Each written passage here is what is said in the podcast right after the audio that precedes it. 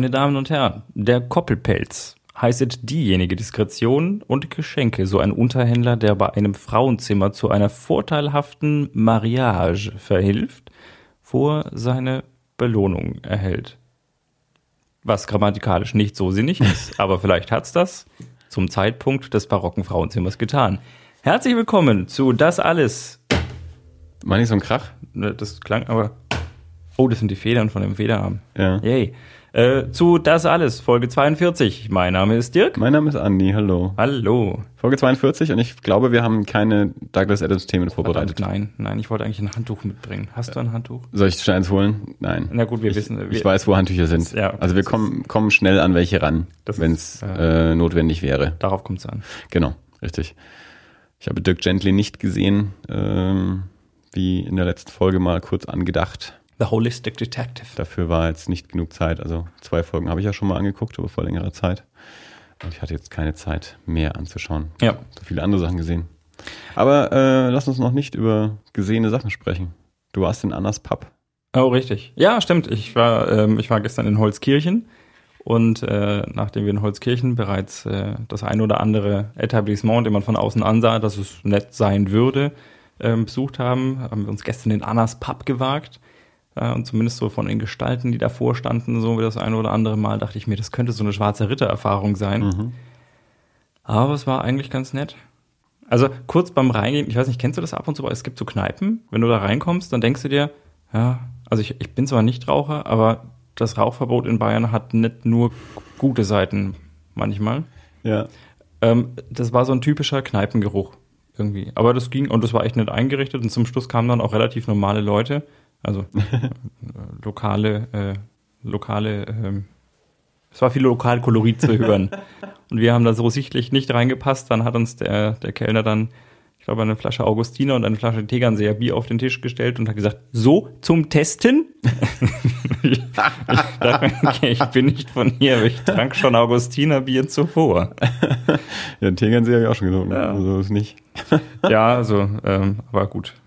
Dann, äh, dann, dann war das so. Genau.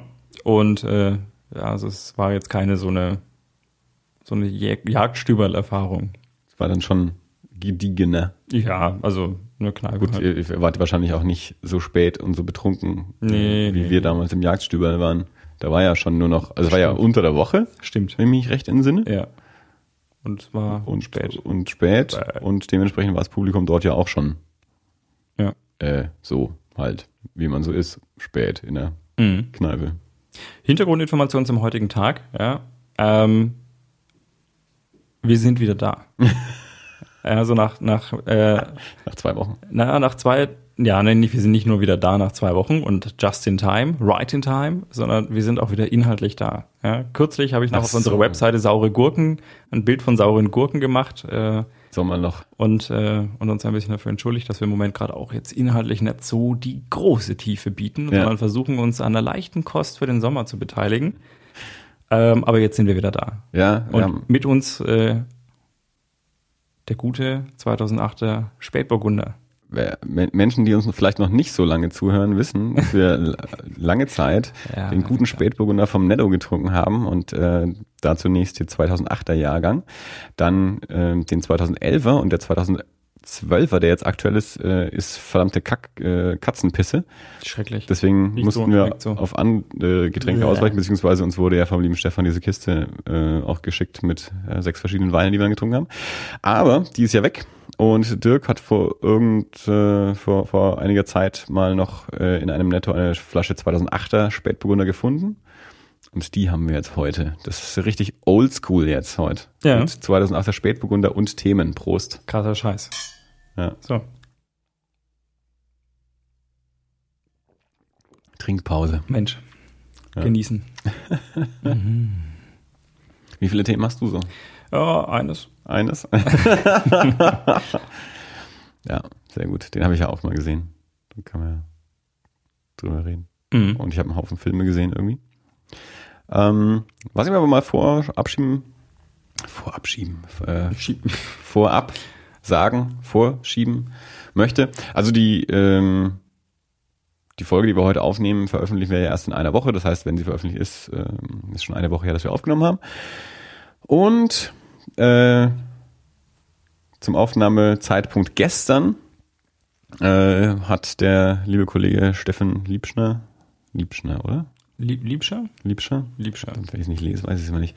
Von der Comic Community, Comic Community beziehungsweise den Comic Cookies Podcast einen Artikel geschrieben auf der Comic Community über Podcasting und Comics und wie so Comics ein bisschen ein Nischenmedium sind und Podcasting auch äh, und, und wie er so an Podcasting rangegangen ist und welche Technik sie benutzen und wie sich das so entwickelt hat und was man da so machen kann für den Einstieg.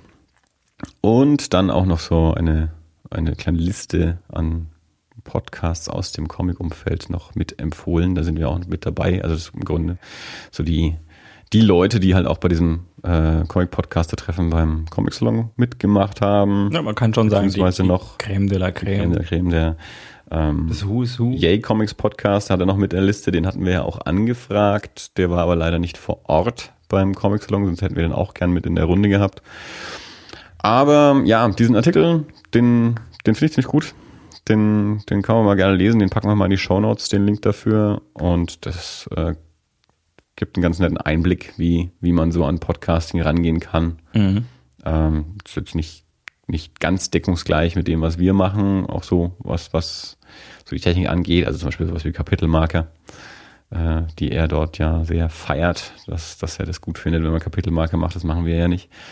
Aber wir sind ja auch kein, kein Themen-Podcast. Wir sind ja ein Personality-Podcast, habe ich gestern jedenfalls wieder so behauptet. Genau, wir machen absichtlich keine Kapitelmarker, damit ihr gezwungen seid, euch unsere charmanten und sexy Stimmen Ja. von vorne bis hinten anzuhören. Ja, uns hört man ja nicht wegen der Themen. Wir sind Künstler und äh, wir betrachten unseren Podcast als ein kreatives ja, Gesamtprojekt. ist ein Konzeptalbum. Ja, Jede Folge ein Konzeptalbum. Da hört man, hört man nicht einzelne Tracks raus. Nee. Das muss man von vorne bis hinten in einem Stück das ist anhören. mit ineinander Das kann man auch übergehen. nicht schaffeln Nee. oder so. Könnte man vielleicht schon. Aber weißt, wir können mal eine Folge aufnehmen, in einzelne Stücke äh, zerhacken, schaffeln und es dann geschaffelt veröffentlichen. ähm, ich, ich, äh, ich erinnere mich da bei solchen Geschichten immer wieder gerne an äh, den Filmpalast am ZKM, Kino 8. Und ich weiß nicht mehr, welcher Film es war. Oder war das der? Ich bin mir nicht sicher. Auf jeden Fall. Wo ist denn der Filmpalast am In Karlsruhe. KM Kino 8? Ich nehme an, dass Kino 8 keine Stadt ist. Äh, nee, ähm, Karlsruhe. Karlsruhe, mhm. Wir, oder war das in Erlangen? Wir haben mal einen Film. Das war, das war irgend so ein Spatenfilm. Ich glaube, wir haben uns ja schon mal drunter unterhalten. Ja, ich es glaube, jetzt kommt wieder die, die Herr der Ringe Zeichentrickfilm äh, War Geschichte. das der Herr der Ringe Zeichentrickfilm? Das ist zumindest die Geschichte, die du mir immer erzählst. den, den wir falsch zusammengeschnitten haben? Ja. ja. Also ich war da nicht dabei, ich, du hast mir die Geschichte. Du bist schon wieder durch, du Saufnudel. ich mir, Der gute zwei, Moment. vielleicht habe ich mir einfach weniger eingeschenkt als dir. Du musst jetzt nicht so reinschütten. Wir müssen auf, oder? Ja, wir müssen auf, auf, auf Level kommen. Ich muss, Wir haben nicht vorab getrunken. Ich, das, das höre ich uns auch schon wieder an. Wir haben schon wieder so ein Medium-Level. genau, wir sind, Wir äh, haben nicht vorab getrunken. wir, Medium Level? Naja, es ist ein, ein, ein, ein Comedy-Album von, von Todd Barry. Ähm, heißt äh, Medium Energy, Okay. weil der ja auch eher so ein bisschen langsam und getragen ist. Und so ein, so ein, so ein Medium-Energie-Level haben wir jetzt auch gerade noch. Also okay. Ja. Ich, ich dachte jetzt gerade, weil ich habe ich hab noch gar nicht getrunken, ich habe noch gar kein Level. Ja, ja, nee, ich meinte jetzt unseren Energielevel, den, den, Da- weil, da. wir, weil wir nicht vorab getrunken haben. Wir haben so zeitig aufgenommen, dass wir vorher nicht getrunken haben. Äh, Äh, ja, willst du dir zu dir? Genau, nein, also äh, falls, ich, falls ich die Geschichte im Podcast noch nicht erzählt habe, äh, wir haben ja mal im Kino gearbeitet und äh, als Filmvorführer äh, und da war das früher, bevor es die Digitalprojektoren ja so war, gab, äh, so dass die Filme in einzelnen Akten auf kleinen Rollen kamen und die musste man dann zusammenschneiden. Das heißt, die wurden vor der Vorstellung zusammengeklebt, zusammengespult auf einen großen Teller äh, und dann als ganzes Stück gezeigt. Und äh, bei neuen Filmen ist das natürlich in der Regel kein Problem. Wenn das allerdings Filme waren, die von, einem, von schon in einem anderen Haus vorher gezeigt wurden, musste man sich darauf verlassen, dass die Filmvorführer dort nicht geschlampt haben. Meine Erfahrung mit Filmvorführern ist, das sind häufig ein bisschen skurrile Menschen. Nicht alle, keineswegs. Ich habe dort wirklich geniale Menschen kennengelernt, super nette Menschen, unglaublich kreative Menschen. Aber das ist halt schon so ein Job, der aufgrund der Tatsache, dass man da lange Zeit alleine in einem dunklen Raum rumhängt, sehr dafür geeignet ist, dass es auch keiner mitkriegt, wenn man schon während der Arbeit trotzdem dicht ist.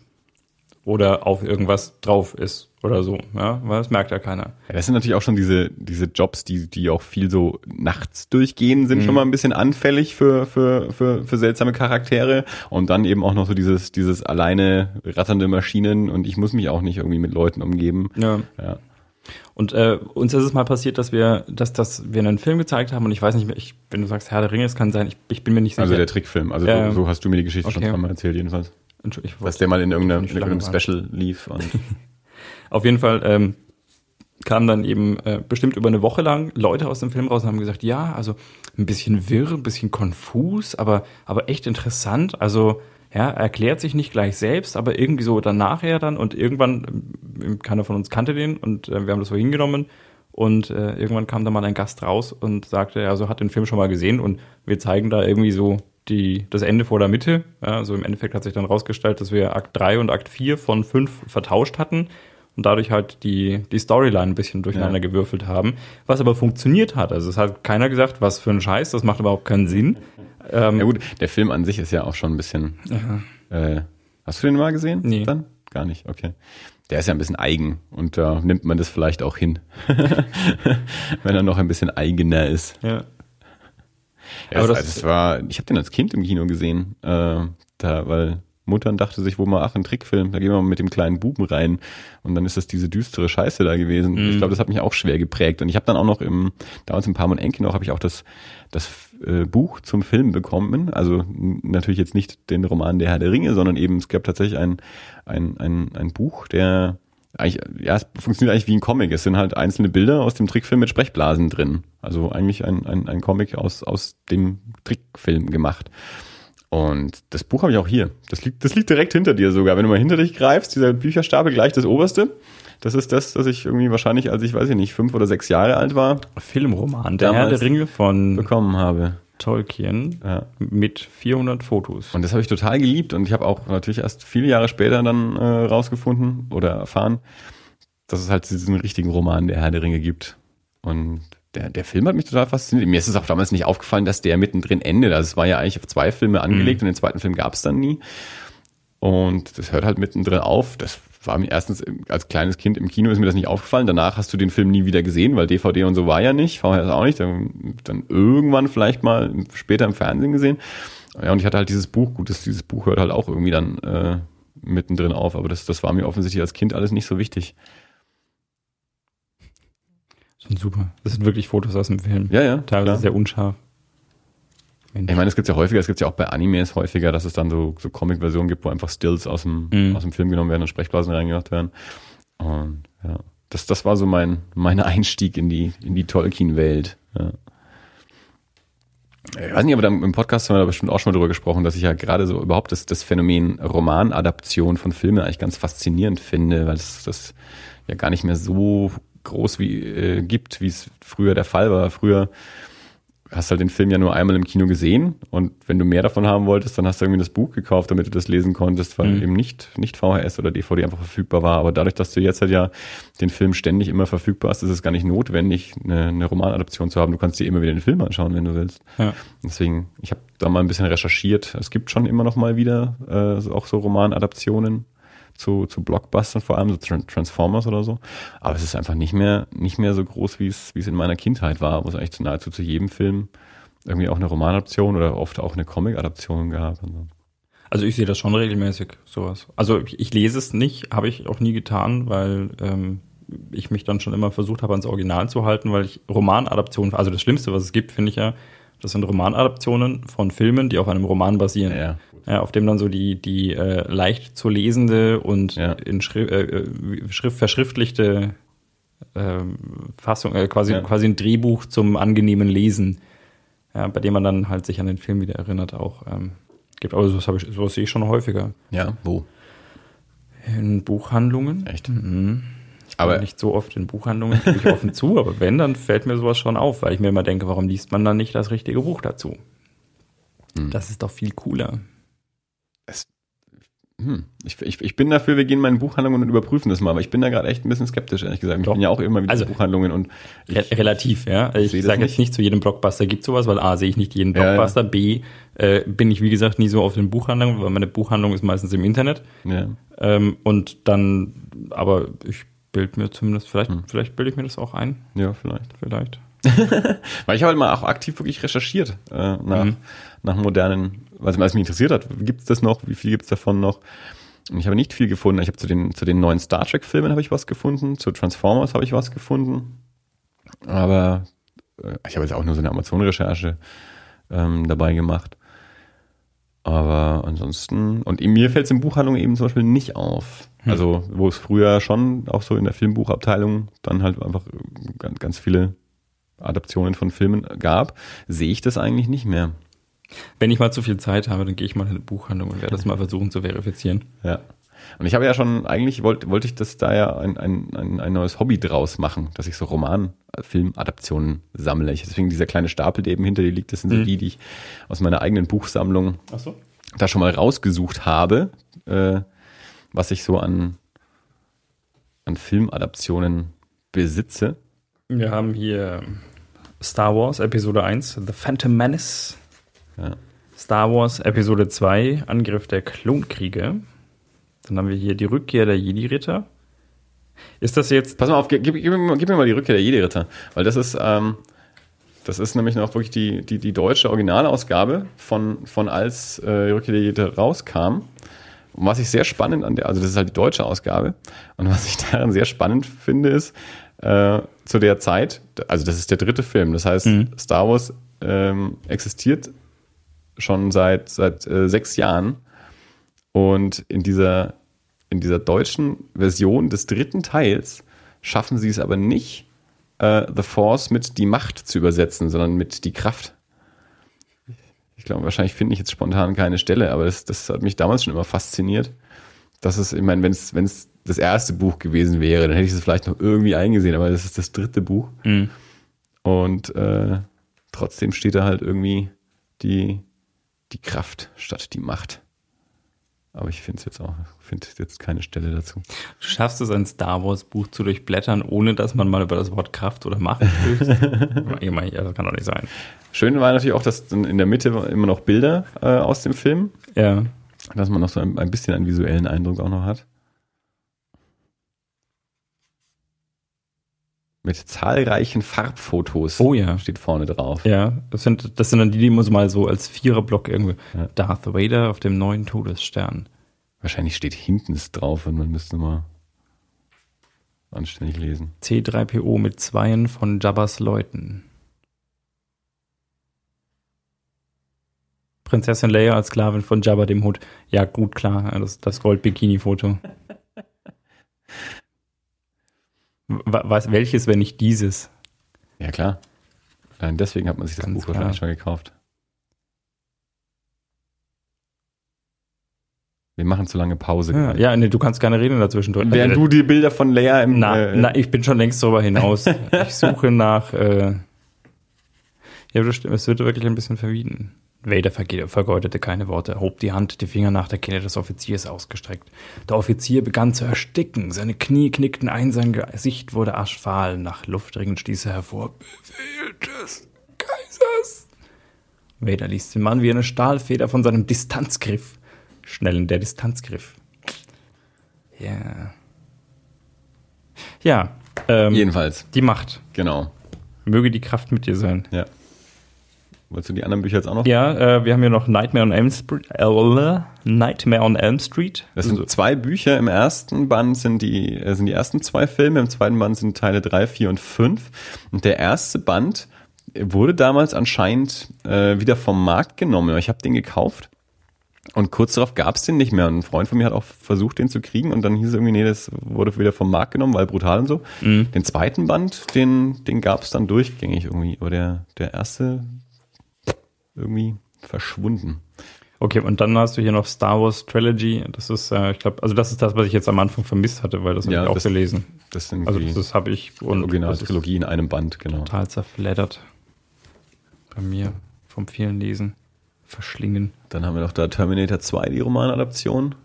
Oh, stimmt. und äh, den ersten Teenage Mutant Ninja Turtles Film. So eine, so eine, ja, das ist schon fast nicht Roman zu nennen, das ist mehr so ein dünnes Büchlein und glaube auch relativ viele Bilder drin, ich weiß gar nicht so genau. Den Film habe ich auch nie gesehen. Zahlreichen Farbbildern. Natürlich. Super. Acht perfekt geschnittene Pizzastücke landeten genau dort, wo die Schildkröten sie essen konnten. Nicht eine Minute zu früh. Würfelomatik. Exzellent. Hast du die Filme mal gesehen? Äh, ich, ja, aber also ich weiß nicht, ob alle oder ob einen oder gibt es mehrere. Ich glaube, es sind drei. Also ich habe habe keinen gesehen. irgend, irgendwas damit mal gesehen, auf Ja. jeden Fall. Also die, die, die Schildkröten kommen mir bekannt vor. Also gut, das sollten sie zumindest. Die waren ja eine Zeit lang überall. Also wenn du die Schildkröten nicht kennen würdest, hättest du, glaube ich, die Ich hab- kompletten 80er Jahre mit, mit geschlossenen Augen Ich habe verbracht. auch die bewegte Schildkröte vor Augen.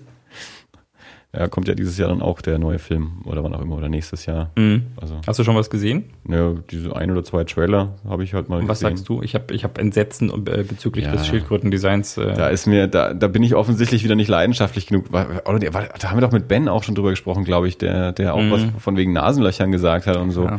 Und da denke ich mir, hm, ich habe da keine Ahnung. Also ich, für mich sah das so aus, als könnte Spaß machen.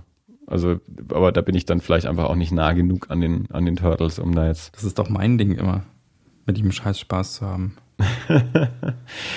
Ja, ja, das ist, weißt du, das ist auch so, äh, da, da, das verteufelt ja jetzt schon jeder, weil es halt von Michael Bay produziert ist. Also wer halt Michael Bay hasst, verteufelt es, obwohl, weil er es halt produziert. Und das mit dem Design kann ich nichts zu sagen. Hm. Also für, für mich sah es okay aus, was ich bisher gesehen habe. Na gut, Ich habe da jetzt kein, das ist jetzt warten nicht, wir mal ab. nicht wie, wie Brustwarzen bei Batman oder so. Also für, für, für Turtles-Fans anscheinend schon, aber Ja. da bin ich einfach nicht involviert genug. Okay. Gut, haben wir Themen? Ja, haben wir. Erzähl Wir mal. haben einen Haufen Filme gesehen. Ja, Ja, ohne mich. Du hast nicht deinen einzigen Film mit mir gesehen. das hat sich leider äh, zeitlich nicht so ergeben. Äh, ich habe hier eine, eine unsortierte Liste. Da sind auch noch ganz viele verschiedene Sachen dann drunter. Ähm, ich habe The Purge Anarchy gesehen. Mhm. Ähm, du hast ja schon mal über den ersten Purge was berichtet, Mhm. äh, den ich nicht gesehen habe, den ich auch immer noch nicht gesehen habe. Ich, ich habe ihn jetzt drüben liegen, weil der äh, Müller den gerade günstig äh, feil bietet. Also habe ich den mal mitgenommen, um den dann auch mal zu gucken. Aber ich habe jetzt den zweiten Teil, oder ja, den, den, den, es ist ja keine direkte Fortsetzung. Äh, es ist ja nur ein, spielt mit dem gleichen Konzept, aber mit anderen Figuren und anderer Prämisse und allem und so. Äh, während der erste Film mehr ein, ein Home Invasion im Haus-Film ist, ist ja der zweite Teil mehr so ein draußen, wobei dann doch auch, äh, auch drinnen, aber halt nicht, nicht wie der erste, ich bin in meinem eigenen Haus gefangen, sondern werd, werd halt irgendwo gekidnappt und bin woanders gefangen. Ähm, ja, ist so ein, so ein Typ, der, der ist auf so einem Rachefeldzug, der will die Purge nutzen, um, um einen Typen umzubringen, der irgendwie seinen, seinen Sohn, ich glaube, bei einem Unfall oder so getötet hat. Das erfährst du erst so am Ende. Du kriegst, du kannst es dir schon denken, was so seine Mission ist. Ähm, es wird dir nicht so ganz direkt gesagt während, äh, während des Films. Jedenfalls, äh, der Typ wird halt dann in so ein paar andere Sachen verstrickt, äh, kommt dann mit anderen Leuten zusammen, wird dann gefangen genommen. Es, es ist dann so ein äh, recht bedeutungsschwanger so in seiner Sozialkritik. Also das ist so ein, so ein 99%-Ding irgendwie. Das ist so die, die Reichen, die sich halt gegen Geld äh, von irgendwelchen Schlepperbanden dann irgendwelche Leute nach Hause liefern lassen, um, um sie dort dann irgendwie äh, zu töten. Und da werden dann auch so, so Auktionen veranstaltet. Dann setzt da so eine ganze Gala-Veranstaltung an furchtbar reichen Menschen, die dann eben irgendwie äh, Geld dafür bieten können, äh, irgend so ein, so ein Hansele, den sie halt irgendwo eingefangen haben, dann äh, zu metzeln. Und dann wird halt diese ganze Dekadenz da irgendwie so dargestellt. Äh, ja, die kommen dann da irgendwann wieder raus und dann fährt er am Ende eben auch zu diesem Typen äh, und, und bringt den dann aber nicht um und dann ist da noch gerade die Purge auch wieder zu Ende und so. Ähm, ich fand ihn ein bisschen dick aufgetragen in, in, seiner, in seiner Sozialkritik. Also das, das war mir einfach ein bisschen zu, zu, zu plump, ein bisschen zu plakativ. Also nichts, nichts an sich gegen die Aussage an sich, äh, aber, aber die Darstellung, das, das war mir einfach alles ein bisschen zu, zu arg, wie wieder so die, diese, diese Dekadenz der, der reichen Gesellschaft auch ja, porträtiert wurde und wie auch die Darsteller da halt so reagiert haben und so. Das, das brauche ich in dem Film jetzt nicht so, wie es da gemacht wurde. Das kann man subtiler machen oder auch weglassen. Also deswegen gucke ich nicht The Purge Anarchy an. Mhm. Also ich glaube, der war okay für das, was er wollte, hat mich aber nicht so richtig begeistert. Also da war dann doch so ein bisschen, ja, Durchhänger drin und dann eben dieses, ja, zu, zu plakativ äh, in, in, in, in dem, was er mir, was er mir als Botschaft mitgeben will. Ja, den ersten muss ich jetzt mal noch gucken. Mal mhm. Aber den hat mir ja auch noch keiner wirklich angepriesen. Da hat ja auch schon jeder gesagt, ja, ist die Idee besser als die Umsetzung. Ich, ich, ich Fangen Sie nochmal von vorne an. Darauf ein Schluck äh, äh, Guten Spätburgunder vom Netto. Ja, mit Grüßen an die Ruth. ja, Ruth eben, genau. Hau rein. Auf dich. Die hat sich auch schon länger nicht mehr gemeldet, oder? Äh, bilde ich mir das ein. Na, bei mir nicht. Ähm, naja, wenn sie sich auf Twitter meldet, dann kriegst du das auch mit. Das stimmt. Äh, ich habe. Ich war, ich war mit einiger, mit einiger. Ich höre jetzt auf zu reden. wir haben echt so, echt, extra mal Themen, ja. können aber nicht mehr reden, obwohl wir noch nicht so richtig getrunken haben. Ja, zum Glück ist das Mikrofon jetzt so weit. Also wir müssen da echt mal auch wieder in den Groove kommen. Ja, in ne? den Groove. Also ich, so, ich setze mich mal gerade hin, mach mal den Stuhl nach oben. Gestern wurde mir noch gesagt, dass es ja relativ schwierig ist, äh, unseren Podcast ähm, anderen Leuten zu empfehlen, weil, ja. weil. Hey, hör dir mal Dirk und Anis Podcast an. Ganz einfach. ich krieg das hin. Ja, man darf mich gerne zitieren. Hör die mal Dirk und Anis Podcast an www.das-alles.de. Schon vorbei. Kurz und schmerzlos. In, in iTunes. Ähm, nein, in dem Sinne, also wenn, weil man, weil wir eben kein Themenpodcast oder ein Personality-Podcast äh, sind, mag es neuen Leuten manchmal äh, schwerfallen, uns anzuhören, weil wir so viel Schmarrn erzählen und auch so viel über uns erzählen, dass es Menschen, die uns nicht kennen, vielleicht nicht interessiert. Hm. Das heißt, es ist ja leichter, in einen Podcast reinzukommen, der, einen, der ein Thema hat oder einen Gast, wo man als Hörer Interesse dran hat, als in einen Podcast, wo Leute hocken, die man nicht kennt, die einfach viel, also die man erstmal kennenlernen muss und dann daran vielleicht mal Spaß hat. Aber, aber wäre das nicht, wäre das nicht genau eigentlich ein, ein Grund, der für Kapitelmarker spräche? Weil man dann gegebenenfalls eben auch mal über ein Thema, das einen interessiert, an dem man direkt landet, einsteigen kann und sich dann im weiteren Verlauf dessen und der sympathischen Diskussion über dieses Thema denkt, Mensch, die Jungs sind aber cool. Das an dich. An alle da draußen, die das Problem haben, dass sie sich denken, Mann, ich kenne die nicht, was erzählen die da für einen Schmarrn? Hört einfach mal eine Weile zu, gebt's euch mal, ja, wenn ihr im Zug sitzt oder so, um es mal mit, mit äh, Greg Proops zu sagen, Ihr dürft gerne auch multitasken. Das Einzige, was ich möchte, ist, schaut euch einen anderen, hört euch während der Zeit gerne einen anderen Podcast an und wenn, dann einen Comicbuchform. Irgendwann wird sowas geben. Ähm. Also ich bin gegen Kapitelmarker. Das Argument habe ich auch gerade nicht verstanden. Aber ich habe da eben gestern auch gesagt, ja, eben, wir sind eben kein Themenpodcast, sondern ein Personality-Podcast. Man muss uns halt kennenlernen äh, und vielleicht halt über ein Thema mal an, an sich an uns ranwagen. Meine, also es, es ging darum, äh, ich, ich will den Podcast meinem Bruder empfehlen, aber dafür muss ich erst eine Folge raussuchen, wo irgendwie ein Thema dabei ist, das ihn auch interessiert, weil sonst hört er das wahrscheinlich nicht an, weil euch okay. kennt er ja nicht. Gegenvorschlag. Ähm, wer auch immer das ist, sag, sag uns, was dein Bruder interessiert und wir reden drüber. wir machen extra eine wir Folge. Machen eine Folge. Auch, auch gut. Explizit dafür. Der ist Apple-Jünger, das weiß ich. Mehr weiß ich das noch nicht. Das kriegen wir hin. Mehr weiß ich nicht. Ja, ähm, wie auch immer wir da jetzt schon wieder hingekommen ja. sind. Also wir waren bei Purge Anarchy und darüber, dabei, dass ich nicht reden kann. Ja. Ich versuche es jetzt trotzdem und ich werde ignorieren, wenn ich es nicht schaffe. Ähm, die Freundin versucht seit einiger Zeit, mich in The Purge Anarchy... Äh, Alter. Es glaubt uns keiner, dass wir vorher nichts getrunken haben. Die Freundin haben. hat versucht, die Freundin versucht seit einiger Zeit, mich in The Purge Anarchy zu schleppen. Ja. Gegen meinen erklärten Willen. Ja, sie fragt dann auch. Wie, du wehrst dich mal. Das ist ja neu. Ne, ich habe, na, was heißt, ich wehre mich. Ich sag, ich schaue mir den schon an. Ich habe mir auch den ersten angeschaut und ich habe den ersten überraschenderweise gut überstanden. Ja. ja ich glaube, vielleicht, vielleicht bin ich mittlerweile einfach erwachsen und ich kann mir auch solche Filme anschauen, ja, weil auch Zombie-Filme, ja, die machen ja sogar irgendwie auch Spaß. Wir probieren das demnächst nochmal. Das ist ja Na, jetzt übertreib mal nicht.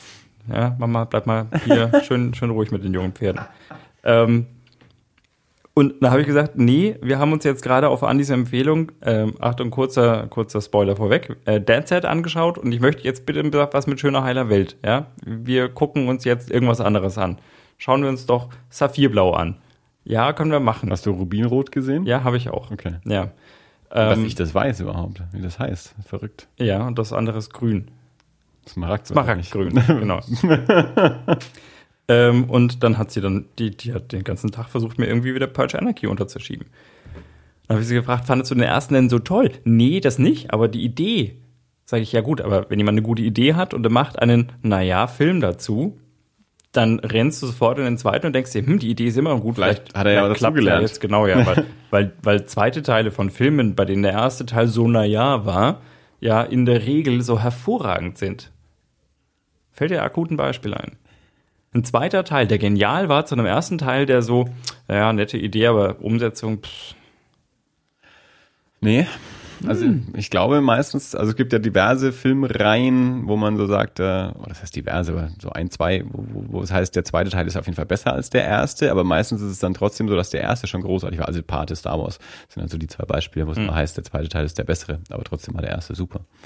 Aber ein, ein erster Teil, naja, also ich kann mir vorstellen, dass das in diesen Horror-Franchises, wo es dann immer so viele Teile gibt, da mag es vielleicht mal sowas auch geben. Kann schon sein. Keine Ahnung, aber ich weiß nichts. Vielleicht ich habe ja äh, irgendwann mal beschlossen gehabt, ich mache mal ein, ein zweite Teile-Feature. Äh, da gibt es dann zwei verschiedene Versionen davon. Das eine ist zweite Teile, die man schon kennt. Also wo man auch den ersten Teil kennt. Und das andere ist zweite Teile, wo man den ersten Teil nicht kennt. Das mache ich, glaube ich, mal. Ich nehm, greif mal, also The Purge ist jetzt zum Beispiel sowas. Ich habe den ersten Teil nicht gesehen, wobei der jetzt auch keine direkte Fortsetzung ist, aber ich kenne den ersten Film nicht, ich habe den zweiten angeschaut. Und ich glaube, sowas möchte ich, äh, möchte ich noch ab und zu mal ausprobieren. So einfach mal zum zweiten Teil greifen und den ersten auslassen. Bei irgendwelchen dummen Horrorfilmen oder so. Weil da macht es wahrscheinlich nichts aus. Egal. Jedenfalls äh, hast du äh, gegen The Purge Anarchy argumentiert und ihr habt ihn auch nicht angeschaut. äh, bisher nicht, nein. Ich wollte, ich wollte ein bisschen was äh, Aber ihr habt auch gar nichts angeschaut Smoothes. dann. Doch, Saphirblau. Ah, das, das dann schon. Ja, das dann Und schon. warum steht der nicht auf deiner Themenliste? Äh, war ich nicht dran gedacht. Achso. Ja, ich bin auch, äh, auch der hat mich jetzt, ich könnte jetzt da genauso sagen, also ich, ja, mein, mein Statement zu Saphirblau, also Saphirblau ist ein, äh, ein, ein zweiter Teil aus einer dreiteiligen Buchreihe, nämlich äh, Rubinrot, Saphirblau und Smaragdgrün. Und ich bin da rausgegangen, dachte mir, mein Gott, was ein Teenie-Film. Ähm, War das nicht zu erwarten? äh, hab mit Uli Hast du die geredet. Bücher gelesen? Äh, nein, habe ich nicht. Ja, die hat gesagt, naja, es sind ja auch Teenie-Bücher, was erwartest du denn? Ja. Da ist mir eingefallen, Rubinrut war, glaube ich, auch so ein Teenie-Film, Ja. der wahrscheinlich auf einem Teenie-Buch basiert. ja. Und ich vermute mal, der Grüne wird ähnlich. Ach, Ja, Überraschung. ja nein, also es ist, ähm, es ist eine deutsche Produktion, glaube ich, oder? Ja, also ich glaube, es ist, eine, aus, es ist schon glaube ich, eine deutsche Produktion und äh, spielt in, in London und äh, ist, also es fällt jetzt nicht unbedingt auf, dass es eine deutsche Produktion ist, wenn es eine deutsche Produktion ist. Ich bin nicht so gut informiert. Schon den was Film. Internationales sein. Ja, vermutlich, aber also der Filmförderfonds Bayern ist mit drin und dann Pro Pro. ja.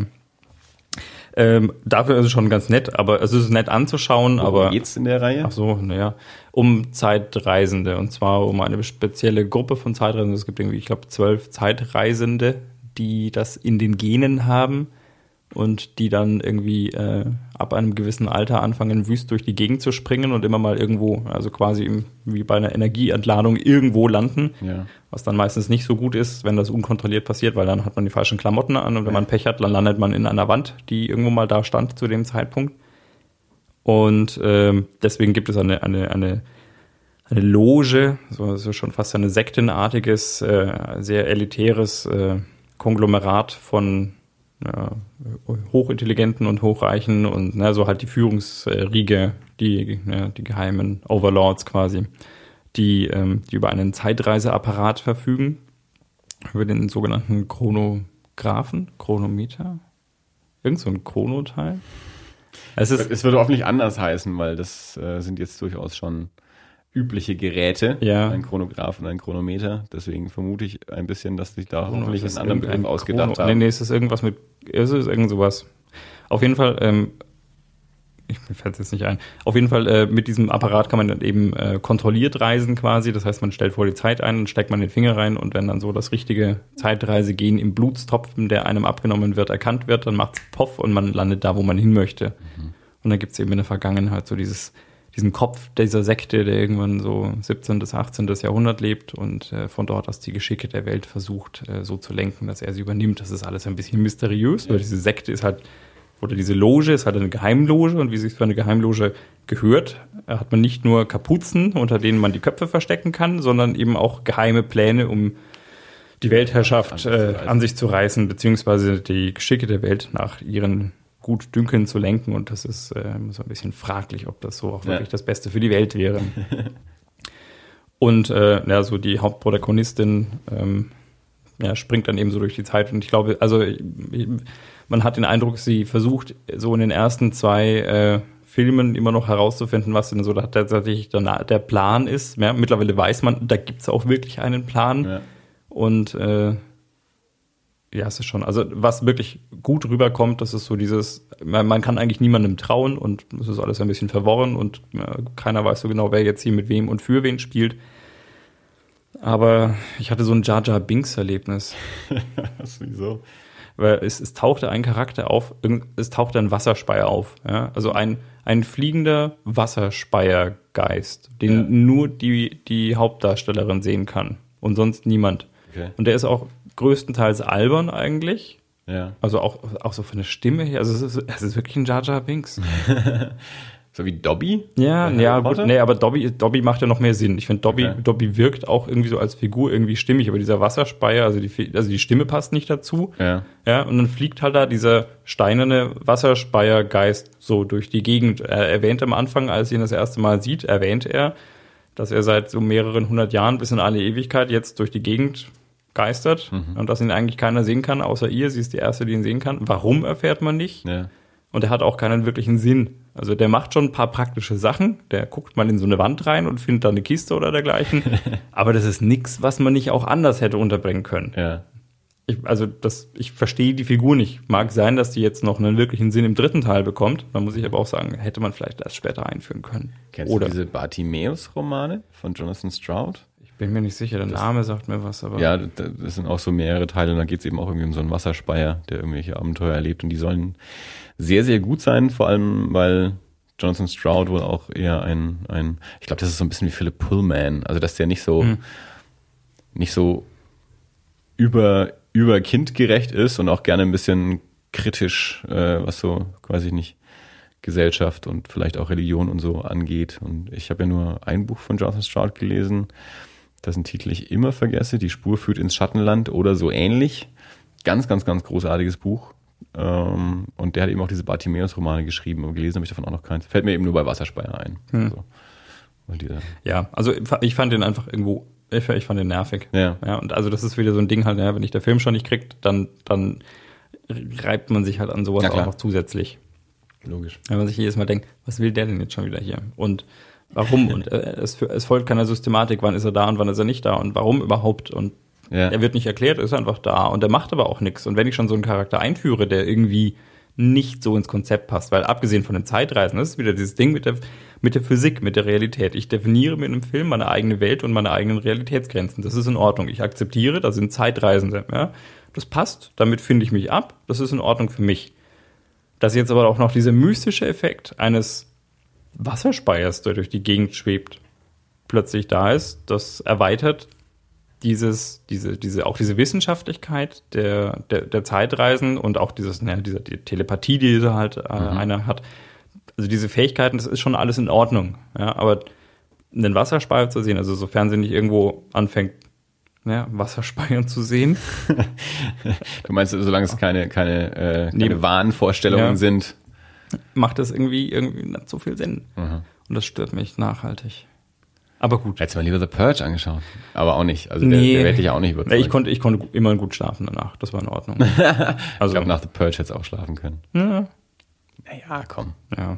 Das hält schon ein bisschen was aus. Also Saphir-Blau.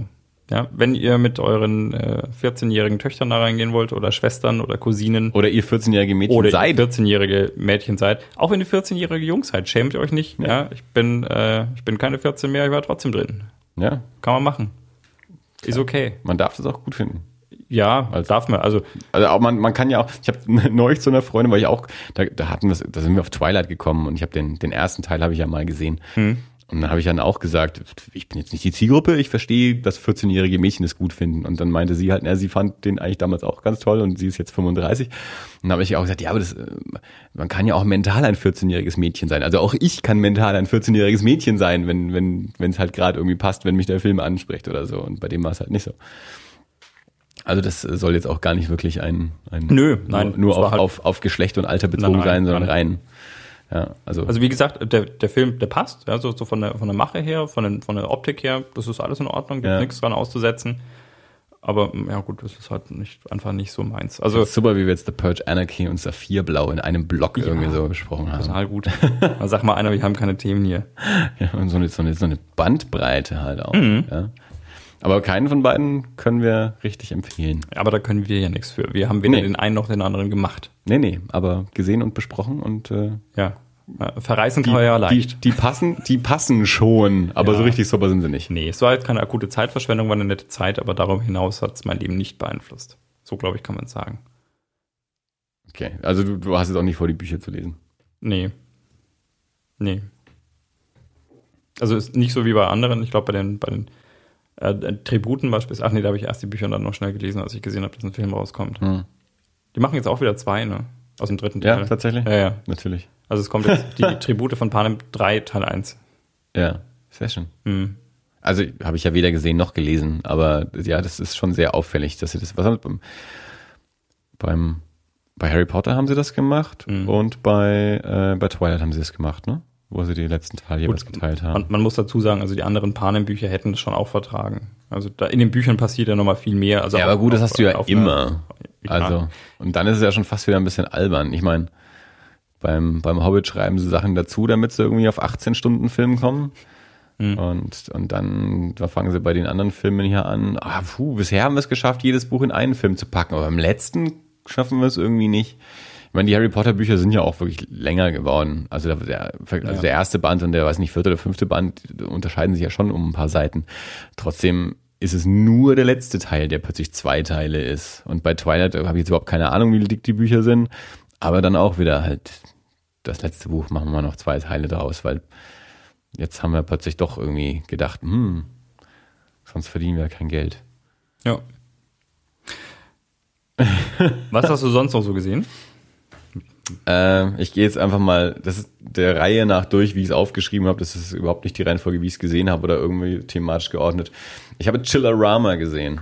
Chillerama ist ein, äh, eine, eine Gruselanthologie, eine sehr trashige und auch gewollt trashige ähm, Gruselfilm-Anthologie. Ähm, sind vier Regisseure dran beteiligt. Äh, nicht überraschend Adam Green und Joe Lynch von The Movie Crypt. Oder The Movie. Und dann noch ähm, Adam Rifkin und Tim. Scheiße, jetzt muss ich doch nachschauen. Äh, der Typ, der 2001 Maniacs gemacht hat. Äh, ist vor ein paar Jahren rausgekommen. Ich kann es jetzt nicht so genau sagen. Lass es fünf Jahre, vier, fünf Jahre sein. Lief damals auch auf dem, äh, auf dem Fantasy Filmfest. Und ich habe mich äh, bewusst dagegen entschieden, weiß ich noch äh, weil ich, also äh, Adam Green und Joe Lynch kannte ich damals noch nicht. Und Adam Rifkin war mir, glaube ich, egal. Und Tim Sullivan. Äh, also ich hatte 2001, 2001 Maniacs gesehen und nicht gemocht. Deswegen hat mich äh, Chillerama auch nicht angesprochen.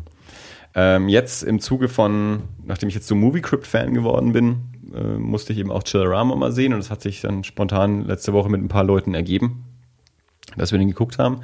Äh, es gibt so eine Rahmenhandlung, die in einem, in einem Autokino spielt. Das hat Joe Lynch inszeniert und in diesem Autokino schauen die halt so drei Kurzfilme, die entsprechend von den anderen Regisseuren sind. Der erste ist von Adam Rifkin. Äh, geht darum, dass ein, ähm, ein Mann ähm, äh, der bekommt irgendwie so ein, so ein Medikament von seinem Arzt und das führt aber dazu, dass, dass er bei, bei, bei, dass bei sexueller Erregung, also der hat, der hat zu wenig Spermien. Okay. Äh, und, und zu langsame Spermien. und dann bekommt er also so ein experimentelles äh, Medikament, um das, um die Spermien, Spermienproduktion anzuregen. Das funktioniert aber nicht so ganz wie, äh, wie gewollt. Also nicht, dass er dann mehr und schnellere Spermien hätte, sondern das eine, das er hat, wird dafür dann umso größer. Also da, da, da ist dann so ein Monster-Spermium. Sharknado? Ja, so Sperminado? Sperminator. Äh, also bei, sexueller Erregung macht es dann plopp und dann kommt da so ein, so ein mausgroßes Spermium und es wird dann immer noch größer und so. Und dann im Endeffekt ist halt wird die ganze Stadt terrorisiert von einem riesigen Spermium, das, das versucht, die, äh, die Freiheitsstatue zu begatten. Und so. Also wie gesagt, es ist sehr trashig. Mhm. ist, also das, das ist auch nicht die beste Episode. Die zweite Episode von Tim Sullivan ist ein, ein Werwolf-Musical, ein schwules Werwolf-Musical. Das ist dann schon wieder ein bisschen lustiger. Das ist so ein bisschen wie so, so ein 50er Jahre Grease-Ding auch irgendwie. Und das ist ganz nett. Aber die, die Adam Green-Episode ist ziemlich gut. The Diary of Anne Frankenstein. Äh, ein, eine Schwarz-Weiß-Episode. Äh, und das, das, das Witzige daran ist, also die, die Hauptrolle spielt ähm, Joel David Moore, der auch im, im ersten Hatchet äh, die Hauptrolle hatte und den Avatar mitgespielt hat und so. Der spielt also Adolf Hitler. und die, die, die Episode ist so inszeniert, äh, das sind nur deutsche Schauspieler, außer Joel David Moore. Und die anderen sprechen auch alle Deutsch, außer Joel David Moore. Aber der sollte so tun, als spreche er Deutsch. Mhm. Das heißt, der brabbelt einfach irgendwie sowas, irgendwas vor sich hin. Also der gibt einfach nur Laute von sich. Das heißt, für uns als deutsche Zuschauer ist es natürlich ein ganz anderer Effekt als für amerikanische Zuschauer, die es vielleicht nicht mehr wirklich auseinanderhalten können, mhm. dass die einen jetzt echtes Deutsch sprechen und der nicht oder so. Wir können es natürlich hören. Wir verstehen jeden Satz von den von allen anderen Darstellern und haben nur diesen einen Hauptdarsteller, der halt irgendwie nur so wie so ein bisschen wie die die große Ansprache von von Chaplin im, im, im großen Diktator, die ja auch mehr mehr Gestus ist und, ja. nicht wirklich Worte und so ähnlich ist es da halt auch. Und das ist halt ganz witzig und dann erschaffen sie da so einen so einen so einen jüdischen Golem, den Meshuggah, äh, mit dem er da dann kämpfen muss. Also die die Folge ist auch echt witzig. Und wie gesagt, dann gibt es eben diese Rahmenhandlung, die halt auch so eine so eine Zombie-Geschichte ist, die halt immer zwischen den einzelnen Episoden und davor und danach, die also Joe Lynch inszeniert hat. Also das Ding ist echt trashig. Äh, und wie gesagt, nicht jede Folge ist gleich gut, aber das hat schon Spaß gemacht. Also ich, als ich den gesehen habe, habe ich auch gesagt, also ich weiß ganz genau, warum ich den damals ausgelassen habe. Ich hätte den damals auch gehasst. Mittlerweile kann ich damit mehr anfangen. Jetzt habe ich da irgendwie mehr Spaß dran, als, als es vor fünf Jahren der Fall gewesen wäre. Und für so einen, für so einen trashigen Videoabend ist der sehr amüsant. Also da, ich habe schon auch viel gelacht viel, viel mehr. Ich, ich finde, die einzelnen Episoden dürften gerne ein bisschen kürzer sein. Die, die haben für mich alle so, so nach, nach einer gewissen Zeit so ein bisschen es überreizt gehabt. Mhm. bisschen straffer wäre mir da, glaube ich, lieber gewesen. Ich weiß jetzt gar nicht genau, wie lang die waren, aber ich habe bei jeder Episode das Gefühl gehabt, na, das waren jetzt vielleicht fünf Minuten zu viel oder so. Aber insgesamt ähm, gu guter, guter Film für so einen trashigen Party-Videoabend, wenn man halt Spaß an, an so trashigem Zeug irgendwie hat. Äh, über Movie Crypt weiß ich auch, also die Produktion war wohl ein bisschen, also die reden nicht so viel über den Film und wenn sie was über den Film reden, dann, dann heißt es immer, ja, es war ein bisschen schwierig. Also es war wohl ähm, nicht, nicht, nicht mit allen Beteiligten ganz leicht und, und keine Ahnung, Produktionsbedingungen waren wohl ein bisschen schwierig, aber ähm, es sind, sind, sind ganz gute Sachen dabei rausgekommen. Und The Diary of Anne Frankenstein, also der ist, der ist schon echt gut geworden.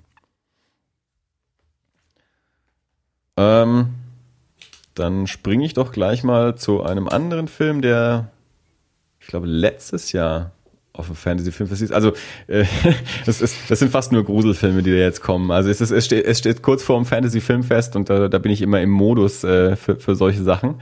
Äh, dementsprechend, äh, ja, beschäftige ich mich gerade sehr viel auch mit, nicht nur mit, mit den kommenden Filmen fürs Fantasy-Filmfest, sondern auch mit anderen Filmen. Ähm, The Battery auf Deutsch. Deutscher Verleihtitel, ganz großartig. Äh, ben and Mickey vs. The Dead. Ein, ein kleiner Zombie-Film mit sehr wenig Zombie, ähm, der also sehr viel Wert darauf legt, so die Also was wir auch immer über Zombiefilme sagen, das, das Spannende an Zombies ist, äh, Zombiefilme sind nicht die Zombies, sondern die Welt. Also wie, wie geht der Mensch ja. damit um, in einer Welt zu leben, in der es Zombies gibt. Und das ist so ein ganz kleiner Independent-Film. Der, der Autoregisseur spielt auch äh, eine der zwei Hauptrollen. Es sind einfach zwei Jungs, die irgendwie sich aus dem, aus dem Baseball-Team kennen, aber gar nicht so dicke Freunde waren, aber jetzt halt miteinander irgendwie unterwegs sind, irgendwie durch die Wälder stapfen und äh, versuchen, den, den Zombies aus dem Weg zu gehen oder sich einfach an Orten aufzuhalten, wo keine Zombies sind, aber in dieser Situation natürlich auch irgendwann an einen Punkt geraten, wo sie sagen, ja, das kann ja nicht ewig so weitergehen und, und aber auch unterschiedlicher Meinung sind. Also nicht beide haben wirklich genau den gleichen Plan, wie es weitergehen soll. Also der eine sagt einfach, oh, wir laufen jetzt einfach immer weiter und der andere sagt, ich würde aber auch gerne mal eine Nacht irgendwo in einem Haus schlafen und nicht einfach immer nur unterwegs sein. Und äh, und der, wir hatten so ein ganz, ganz günstiger kleiner Film, also es sind hauptsächlich diese zwei Leute, Ganz hin und wieder kommt dann auch mal so ein Zombie ums Eck, aber das sind dann so richtig klassisch langsame Zombies, also die, die können sie auch relativ leicht erledigen. Und irgendwann im Laufe des Films finden sie auch raus, dass es also auch noch irgendwo andere, andere Überlebende gibt, aber dass nicht, nicht, äh, nicht alle äh, Überlebenden miteinander sympathisieren. also auch da kommt es zu Schwierigkeiten. Ähm, das Ende will ich jetzt nicht verraten, aber das ist, ähm, der hat mich, der hat mich sehr, sehr begeistert. Also, weil der auch aus seinen geringen monetären Möglichkeiten sehr, sehr viel macht. Also das ist so, so, so, ein Beispiel dafür, wie man mit ganz, ganz wenig Aufwand und wenig Geld einen interessanten Film machen kann. Also klar, das ist jetzt nicht so der große Actionfilm, das ist jetzt nicht so der große Spannungszombie-Film zwingend, aber es sind, äh, äh, zeichnet eine gute Stimmung. Was mich sehr begeistert hat, war, wie er, wie er mit der Bildkomposition umgeht, weil die Kamera macht fast nichts. Also wenn die zwei sich bewegen, wenn die irgendwo langlaufen und sowas, dann bewegt sich die Kamera auch mit, aber häufig stehen die halt einfach nur oder sitzen irgendwo und dann ist auch die Kamera statisch. Also mhm. da macht die Kamera nichts. Aber sie gestalten dann halt so die Bildkomposition so, dass es eben nicht einfach nur die zwei sitzen da und die Kamera ist davor, sondern Häufig machen sie es halt so, dass einer weiter vorne und einer weiter hinten ist, um ein bisschen eine Tiefe ins Bild reinzubringen. Oder sie bauen irgendwie eine Diagonale auf, dass sie halt irgendwie, wenn die zwei auf einer Bank hocken, dass die also einfach auch diagonal im Bild sitzen, so, mhm. um, um eine gewisse Tiefe zu machen, um, um irgendwie das, das, das Bild ein bisschen spannender zu gestalten, als einfach nur, wir stellen die zwei hin und halten die Kamera drauf.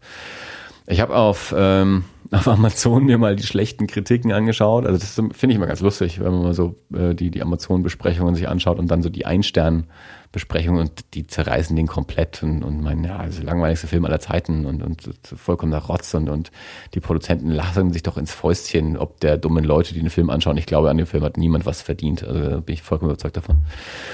Äh, also lacht sich niemand, glaube ich, ins Fäustchen. Ich fand ihn ganz großartig. Also mich hat er sehr begeistert. Einer der ähm, besten Zombie-Filme, die ich seit langem gesehen habe. Wobei es jetzt eben nicht der Action-Zombie-Film ist, sondern ein, ein, ein ruhiger, getragener Zombie-Film. Aber trotzdem auch dramatisch und auch spannend ganz, ganz großartiger Soundtrack. Also eine ganz, ganz tolle, also es sind Originallieder, also kein, kein Score, sondern mhm. bestehende Lieder, äh, hauptsächlich die sie da spielen und die aber sehr, sehr gut ausgewählt sind, eine ganz großartige Stimmung auch machen. Ähm, Scheint es nicht auf CD zu geben, leider, habe ich mal geguckt. Aber der, das ist einer der, ja, einer der besten Filme, die ich überhaupt, glaube ich, in letzter Zeit gesehen habe. Also ich hatte den ausgelassen beim Fantasy Filmfest, aber da wurde mir schon auch sehr ans Herz gelegt, aber irgendwie hat er in meinen Plan nicht so richtig reingepasst. Ich weiß gar nicht mehr, es kann sein, dass der an einem Abend lief, wo ich auch gar nicht da war, wo ich nicht konnte. Ähm, aber ich bin sehr froh, dass ich ihn jetzt gesehen habe. Also Ben and Mickey vs. The Dead oder auf Englisch The Battery. Ähm, das ist eine ganz dringende Empfehlung für Leute, die ähm, spannende Zombiefilme sehen wollen und sich nicht davon abschrecken lassen, dass Leute auf Amazon schreiben, dass er du nicht mit dem Meisterwerk The Walking Dead vergleichbar ist, obwohl es auf dem Cover drauf steht. Wenn dann weißt du, wenn schon mal drauf, da steht drauf The Walking Dead und George Romero und der kann mit beiden nicht mithalten, die Arschlöcher. Und dann denke ich mir mal, ja komm, bleib mir The Walking Dead fern und lass dich doch einfach nicht von äh, von so Sprüchen auf einem DVD-Cover so beeinflussen. Mhm. Also ich ich würde jetzt fast einmal wagen zu behaupten, also dass ein Großteil der, der, der Ein-Stern-Bewertungen auf Amazon von, egal von was, ob wir jetzt von einem Film ja, oder von einer Bohrmaschine reden, von irgendwelchen frustrierten Menschen stammen, die einfach keine Ahnung haben. Ja. Die dann vergessen, das Kabel in die, die, die sich beschweren, dass die, dass die äh, Bohrmaschine äh, ein Kabel hat, weil sie halt keine kabellose Bohrmaschine bestellt haben. Ich habe ja eh das Gefühl, also überhaupt, dass es meistens ein spezieller Typus ist, der überhaupt solche Kritiken schreibt. Also die meisten machen es ja nicht. Also es sind ja nicht die meisten Menschen, die ja. Kritiken schreiben. Das heißt, da braucht es schon mal irgendwie äh, gewisse Leute dafür. Und, na, und dann auch noch gerade natürlich bei den schlechten Bewertungen, das sind einfach dann auch gerne mal so, so Motzer. Gut finde ich auch, dass es wirklich so, dass es ja häufig auch so sinnlose Sachen sind. Irgendwie so, ah, die Verpackung war beschädigt, ein Stern. So, okay, was sagt mir das jetzt über den Film aus? Nichts. Ja. Mein, mein Lieblingsding war, da habe ich mich richtig aufgeregt, vor einigen Jahren, ähm, es gibt einen, äh, einen, einen Krimi-Comic, Ach, scheiße, das fällt mir spontan. Das ist eine französische Krimi-Autorin und die hat halt ähm, mit ihrem bekannten Kommissar einen, einen Comic gemacht. So außerhalb der Reihe, kein Roman, sondern ein Comic. Ja. Und dann gab es offensichtlich viele Menschen, die dieses Buch auf Amazon vorbestellt haben, weil sie einfach nur gesehen haben, ah, diese Autorin und so bringt einen neuen Krimi raus, bestelle ich mir doch direkt. Und dann kam das Ding an und haben sie festgestellt, das ist ein Comic und kein Roman. Äh, und haben es ungelesen zurückgeschickt und halt mit einem Stern und einer fiesen Kritik versehen ich habe es nicht gelesen, scheiße. So, ja. Äh, und da konnte ich mich tierisch drüber aufregen und da habe ich dann auch eine Kritik geschrieben. Aber die wurde nicht veröffentlicht, weil man muss ja sich an gewisse Regeln halten. Mhm. Und ich habe dann halt so eine Kritik geschrieben, na, also wer, super, das kann ich auch. Ich habe es auch nicht gelesen, aber habe auch eine Meinung dazu und, und habe das halt auch so reingeschrieben dann und die wurde dann halt nicht veröffentlicht. Aber weil ich mir dachte, weißt du, da darf hier jeder irgendwie einen Stern für ein Buch verteilen, das er nicht gelesen hat, nur weil er angepisst ist, dass es halt ein Comic ist äh, und kein Roman. Und ich mir dachte, okay, dann informiert euch halt vorher. Aber naja. Jedenfalls äh, The Battery. Jetzt steht auf meiner Liste Dead Set. Dann lass uns doch den einschieben, weil den hast du jetzt aktueller gesehen. Ja. Und bei mir ist es schon ein bisschen her und dann habe ich auch noch andere Sachen auf der Liste. Ähm, kurze ungewöhnliche Frage vorweg. Ähm, ich hätte Lust auf ein Glas Wasser. Wollen wir kurz eine Pause machen oder möchtest du einfach irgendwas erzählen und ich gehe mir eins holen? Dann lass uns doch eine Pause machen. Okay, wir machen was. Wir haben noch nie eine Pause gemacht. Wir haben noch nie eine Pause gemacht. Wir machen jetzt eine Pause. Pause! Meine Damen und Herren. Intermezzo, Pause. Ja, Bis gleich. Licht.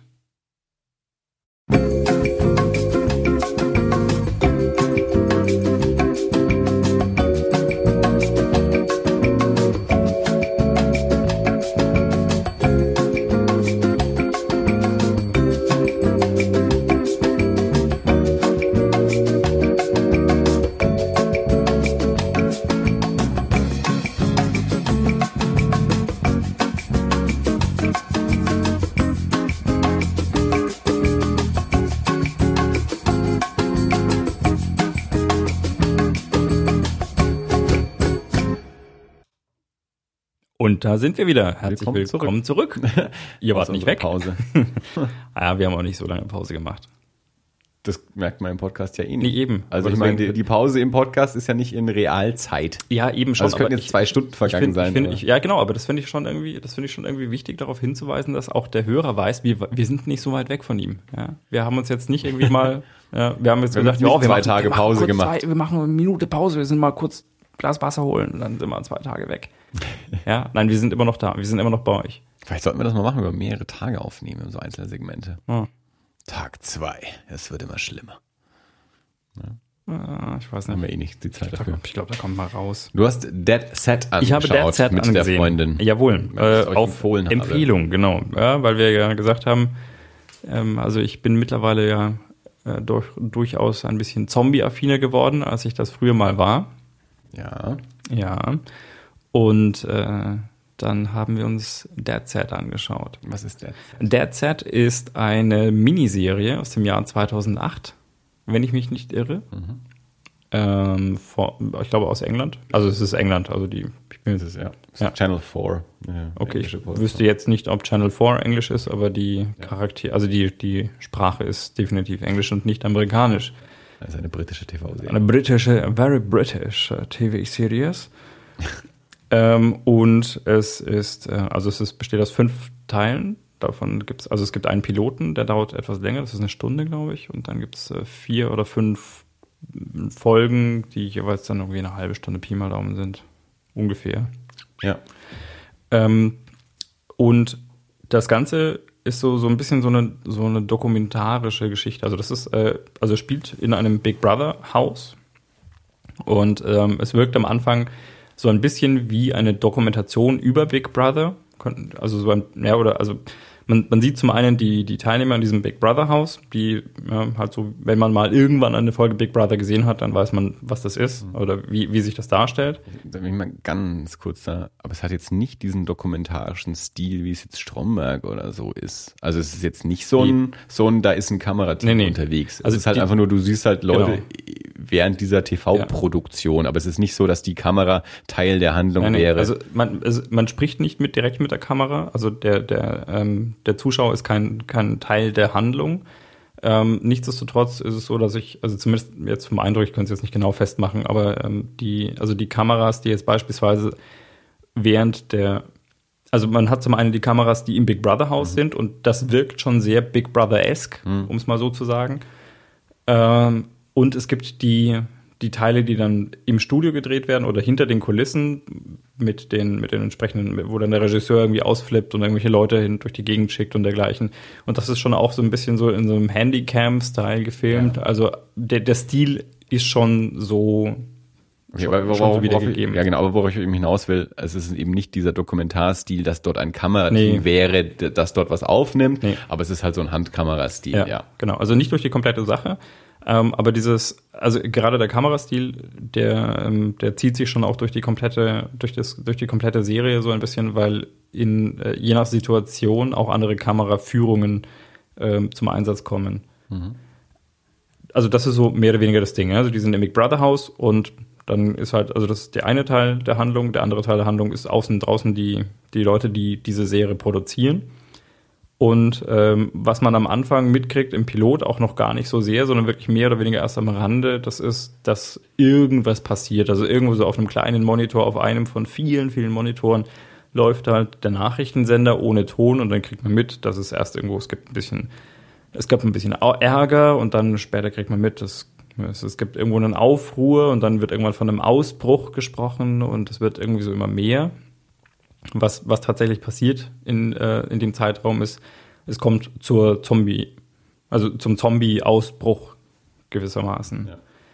Und ähm, das, ich glaube, das passiert auch noch im Pilot, dass das Ganze auf dieses äh, Produktionsstudio, das halt direkt um das Big Brother Gelände herum ist, ähm, übergreift. Und das kriegen die Leute im Container halt nicht mit. Also die kriegen das erst am nächsten Morgen mit ähm, als, als es halt mal keinen Alarm gibt und als es keine Aufgaben gibt und keine Leute irgendwo hinbestellt werden und irgendjemand merkt dann halt mal, irgendwas stimmt hier nicht, die Kameras bewegen sich nicht. Ja. Und äh, dann sagen, machen die anderen, ja, das ist bestimmt auch nur wieder so, ja, die wollen uns halt irgendwie jetzt hier foppen und, äh, und nervös machen und das ist uns egal, ja, und wir ignorieren das jetzt einfach, dass sich die Kameras nicht bewegen. Und derweil ähm, ja, gehen halt draußen einfach alle drauf. Und es gibt nur eine einzige Darstellerin, die, also eine einzige Person, die von dem, ähm, die von dem, magst du mal kurz was erzählen? Ich habe meine Stimme äh, ja, bei, bei, mir ist es ja schon ein bisschen her, dass ich es gesehen habe, deswegen kann ich es im Detail so nicht sagen, aber die Prämisse ist eben genau das, also äh, Menschen im Big Brother Haus draußen Zombie-Kalypse drin kriegen sie es erstmal nicht mit. Ähm, es spielen auch soweit ich das weiß, so ein paar so TV-Nasen mit, die man auch eben aus solchen britischen Big Brother-Produktionen so kennen kann. Ich kann sogar sein, dass sie sogar im echten Big Brother Haus gedreht haben, also auf, auf dem damaligen britischen Big Brother Set.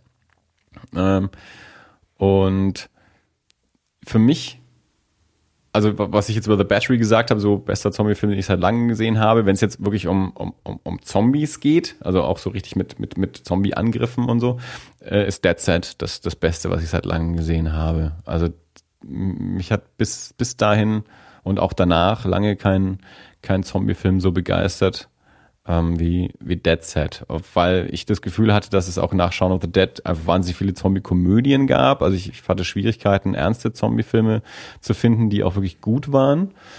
Und da war Dead Set so, ein, so eine erfrischende Ausnahme. Ähm, okay, das, das ist mal wieder wirklich ein, eine, eine ernste Herangehensweise an das Thema, jetzt ohne, ohne eine Komödie zu sein.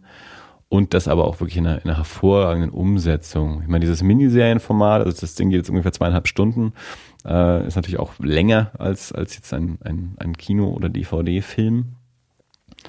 Aber ähm, ich fand das eigentlich durchgängig spannend und echt Mhm. gut inszeniert und ähm, sehr, sehr befriedigend ähm, für, äh, für, für, für einen Zombie-Film in einem, einem Genre, das in den letzten Jahren vielleicht ein bisschen ja auch über- überschwemmt wurde, auch von, von schlechten Produktionen. Ja.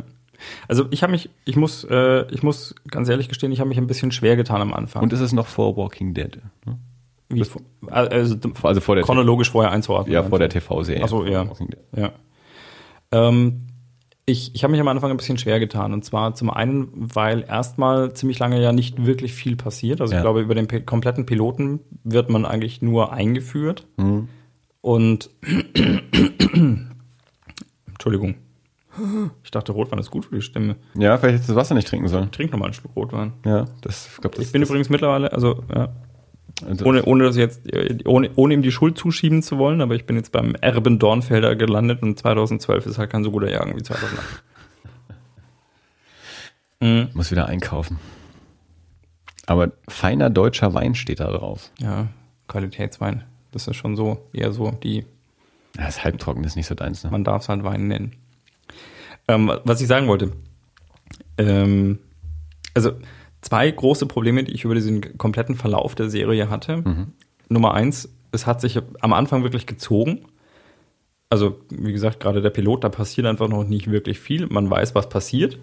Und ich glaube, es gibt schon auch so die ersten Zombie-Szenen. Aber es tut sich halt nicht so wirklich viel. Ich glaube, während des Piloten bekommen die im Big Brother Haus noch gar nicht mit, dass überhaupt draußen irgendwas ist. Ja.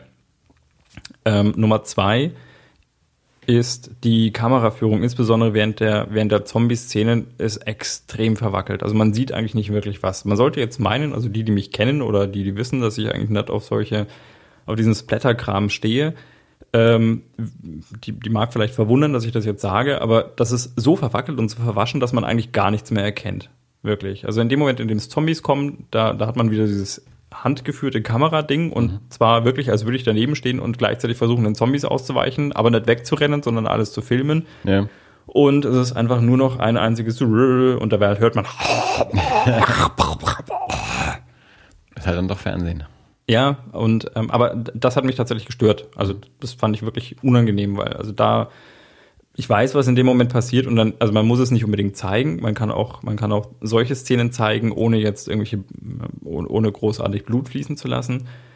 Aber das hat mich einfach gestört, weil es wirklich einfach ja, man nichts mehr erkannt hat außer Farbschlieren teilweise. Das fand ich nervig. Ein bisschen.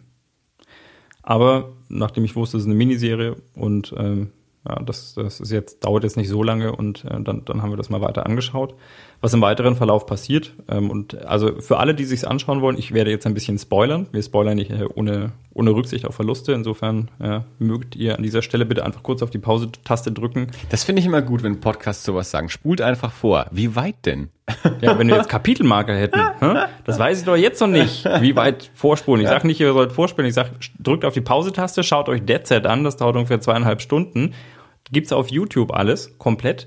Und ähm, Ja, aber ihr kauft euch nicht. Es gibt, die, die deutsche DVD ist ungeschnitten, die darf man sich auch gerne kaufen. ja, darf man natürlich, das ist nett. Äh, aber wenn es auf YouTube steht, dann glaube ich, dann kann es auch gar nicht so illegal sein eigentlich. Sonst hätten sie es garantiert schon.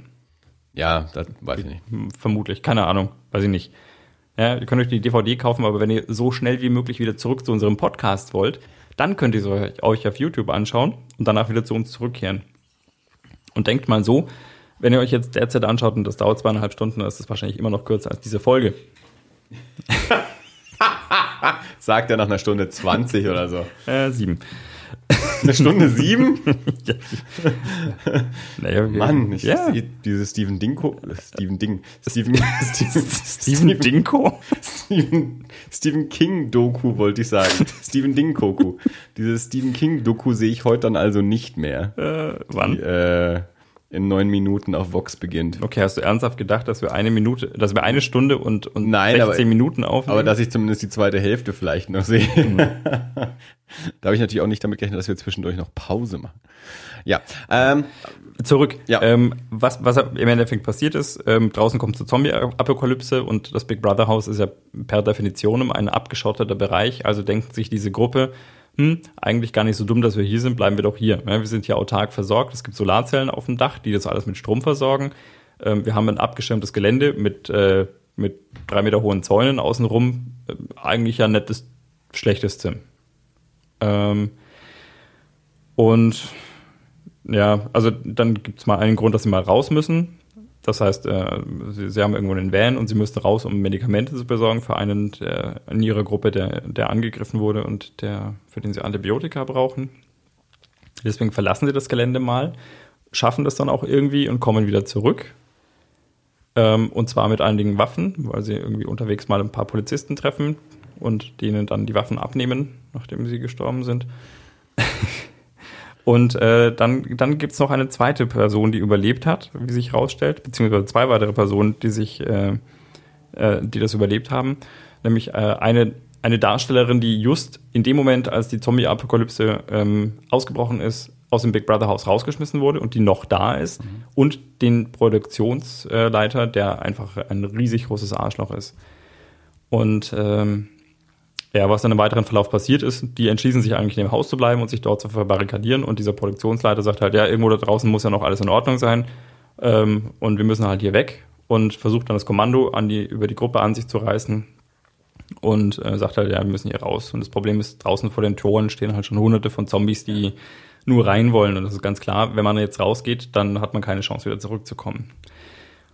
Und was dann passiert, und das passiert, glaube ich, wirklich in der letzten ein oder zwei Folgen, ähm, ist, dass, dass alle sterben. das alle sterben. Ja. Und Ich das, glaube, ich glaube, soweit ich mich erinnere, endet es ja damit, dass äh, diese, diese äh, Produktionsleiterfigur, gespielt von Andy Nyman, dass, dass, dass der mehr oder minder raus ausbricht und dann in so einer, in so einer Zombie-Menge auf so einem Auto steht oder so und dann, oder? Ist das so? nee, es, das, äh, es endet damit, dass alle, restlos alle, alle, alle tot sind. ja, aber Also dabei, aber schon, aber bei diesem draußen vor dem Big Brother Haus, Ja, der stirbt draußen. Nee, der wird, ja, nee, ich glaube, draußen oder drin, das weiß ich jetzt gar nicht. Ähm, ja, in der anständigen Zombie-Kalypse sterben halt auch alle. ja, und das ist eine Sache, da bin ich mir nicht so sicher, ob ich das so, also ob ich schon so weit bin. Das finde ich ja immer so gut, wenn du sagst, du hast dich an Zombies gewöhnt, aber außer Walking Dead schaust du nichts. Naja, Also- nein, ich habe ja schon, also ich habe das eine oder andere gesehen. Also ob das jetzt alles gute Filme waren, die das Genre Ich gebe dir, ich vertreten. geb dir jetzt dann mal Neid mit. ja, aber das ist, ja, genau, ja, aber da sterben ja auch alle. Das weißt du doch gar nicht. Nee, ich weiß ungefähr, was passiert. Also ich, ich vielleicht habe ich ihn auch Also mal wenn man gesehen. Zombies mag, ist Night of the Living Dead halt schon mal der Klassiker. Ja, aber ich mag ja eigentlich nicht Zombies, ich mag ja das, was außenrum passiert. so. Ich mag ja das gesellschaftlich, das Ja, Gesellschafts... da ist Night äh, of the Living Dead natürlich der Klassiker. lebt dann zum Schluss noch jemand Da- von den Protagonistinnen? geht's Ne, ja, äh, doch, eben für mich schon, ja, weil ich Also du willst Zombie-Filme, wo die Hauptfigur nicht stirbt. mit kleinen Hunden. Wow. Nein, das nicht unbedingt, aber ähm, ich sage nicht, dass die Hauptfigur nicht sterben darf. Äh, was Dann Aber musst du natürlich weiter was- Walking Dead schauen, weil da wird immer jemand leben, weil das hört niemals ja, auf. Ja, aber das ist, das ist das ist für mich schon so ein bisschen irgendwo das, das Ding, dass äh, also es muss irgendwo noch so ein bisschen Hoffnung schon auch da sein. Also was, was derzeit gut gemacht hat. nicht so mein was, Ding. was, was derzeit gut gemacht hat, ist, die Hoffnung stirbt wirklich zuletzt. Ja, also Ja. bis, bis wirklich fünf Minuten vor Schluss denkst du, okay, vielleicht gibt es noch irgendwie eine Chance, dass zumindest eine einzige Person das schafft. Und das wäre ja dann noch so ein bisschen so ein, okay, wenigstens eine hat es geschafft. Ähm, aber wirklich erst so in den letzten Minuten merkt man halt, okay, es ist, und das, das fand ich schon auch gut. Ja, das war, war in Ordnung und das war, aber, aber ich brauche schon auch wirklich diesen Hoffnungsschimmer. Das ist so der Unterschied zwischen uns beiden. ja. Also ich muss nicht, du musst das nicht haben. ja, ich bin halt ein positiv gestimmter Mensch und du bist einfach ein Ja, ich bin so ein negatives. Fatalist. Ja.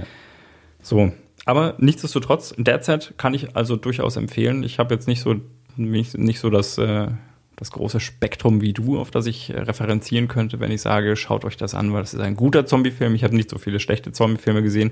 wenn ich sage, welche Zombie-Filme ich gesehen habe, wirst du wahrscheinlich sagen, du hast ziemlich viele schlechte Zombie-Filme gesehen. Ich würde mich wundern, wenn ich überhaupt sage, du hast ziemlich viele gesehen. Nein, ich habe nicht ziemlich viele gesehen. Nein, keine Ahnung. Also wir, wir haben zusammen, wir haben 28 Days Later gesehen. Ich Ja. habe, glaube ich, irgendwann mal 28 Weeks Later gesehen.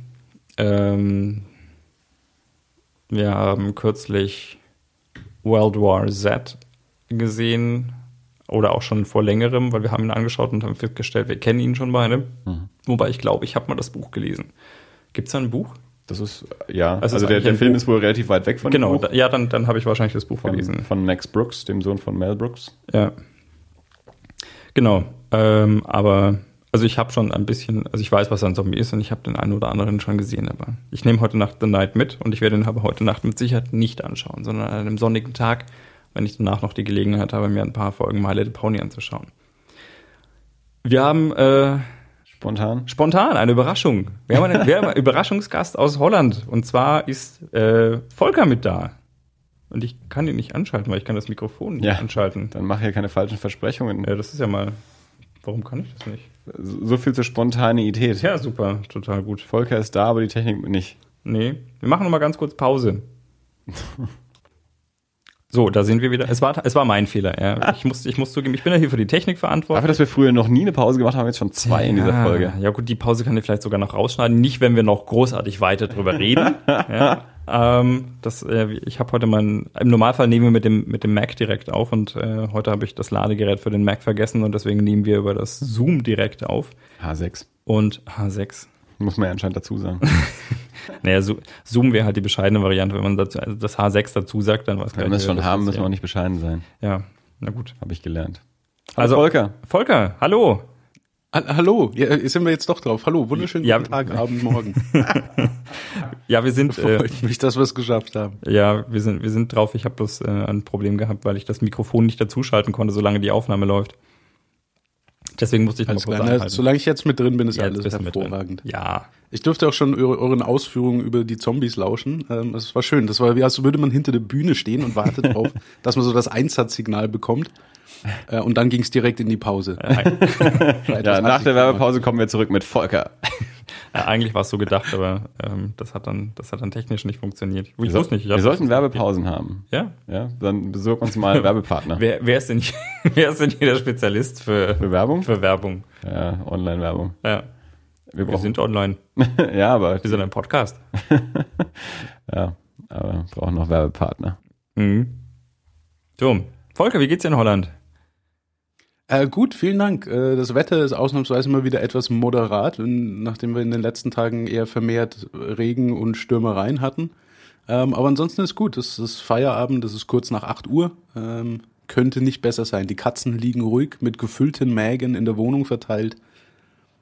Alles super. Es, es sind drei, also es ist nicht so, dass die Katzen irgendwie jetzt äh, zerlegt und ähm, nein, nein, genau. Also jede Katze liegt für sich schon äh, an dem dafür vorgesehenen äh, Ort innerhalb der katzenförmigen Räumlichkeit.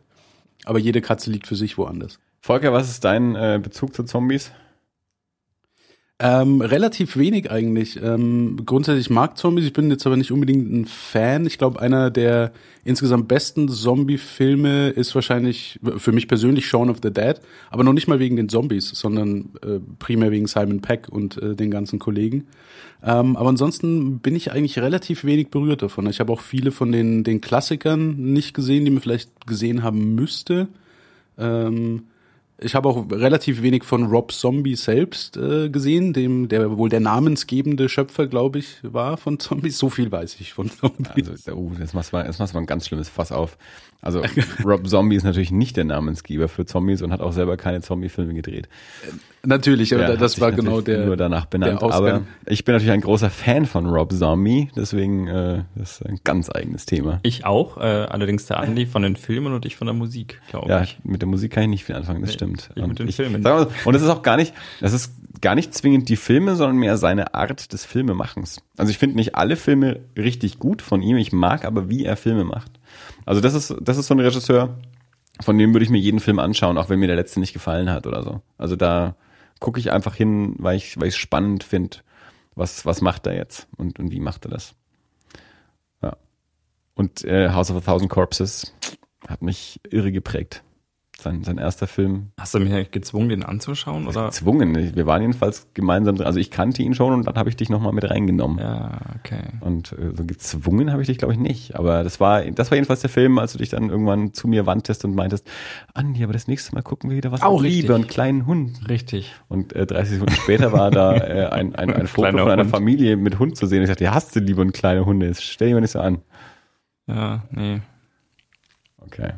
Aber weil äh, der, weil der Volker gerade Simon Peck gesagt hat, äh, greife ich diesen Ball direkt auf äh, und springe zum übernächsten Film, den ich auf meiner Liste habe. Hectors Reise.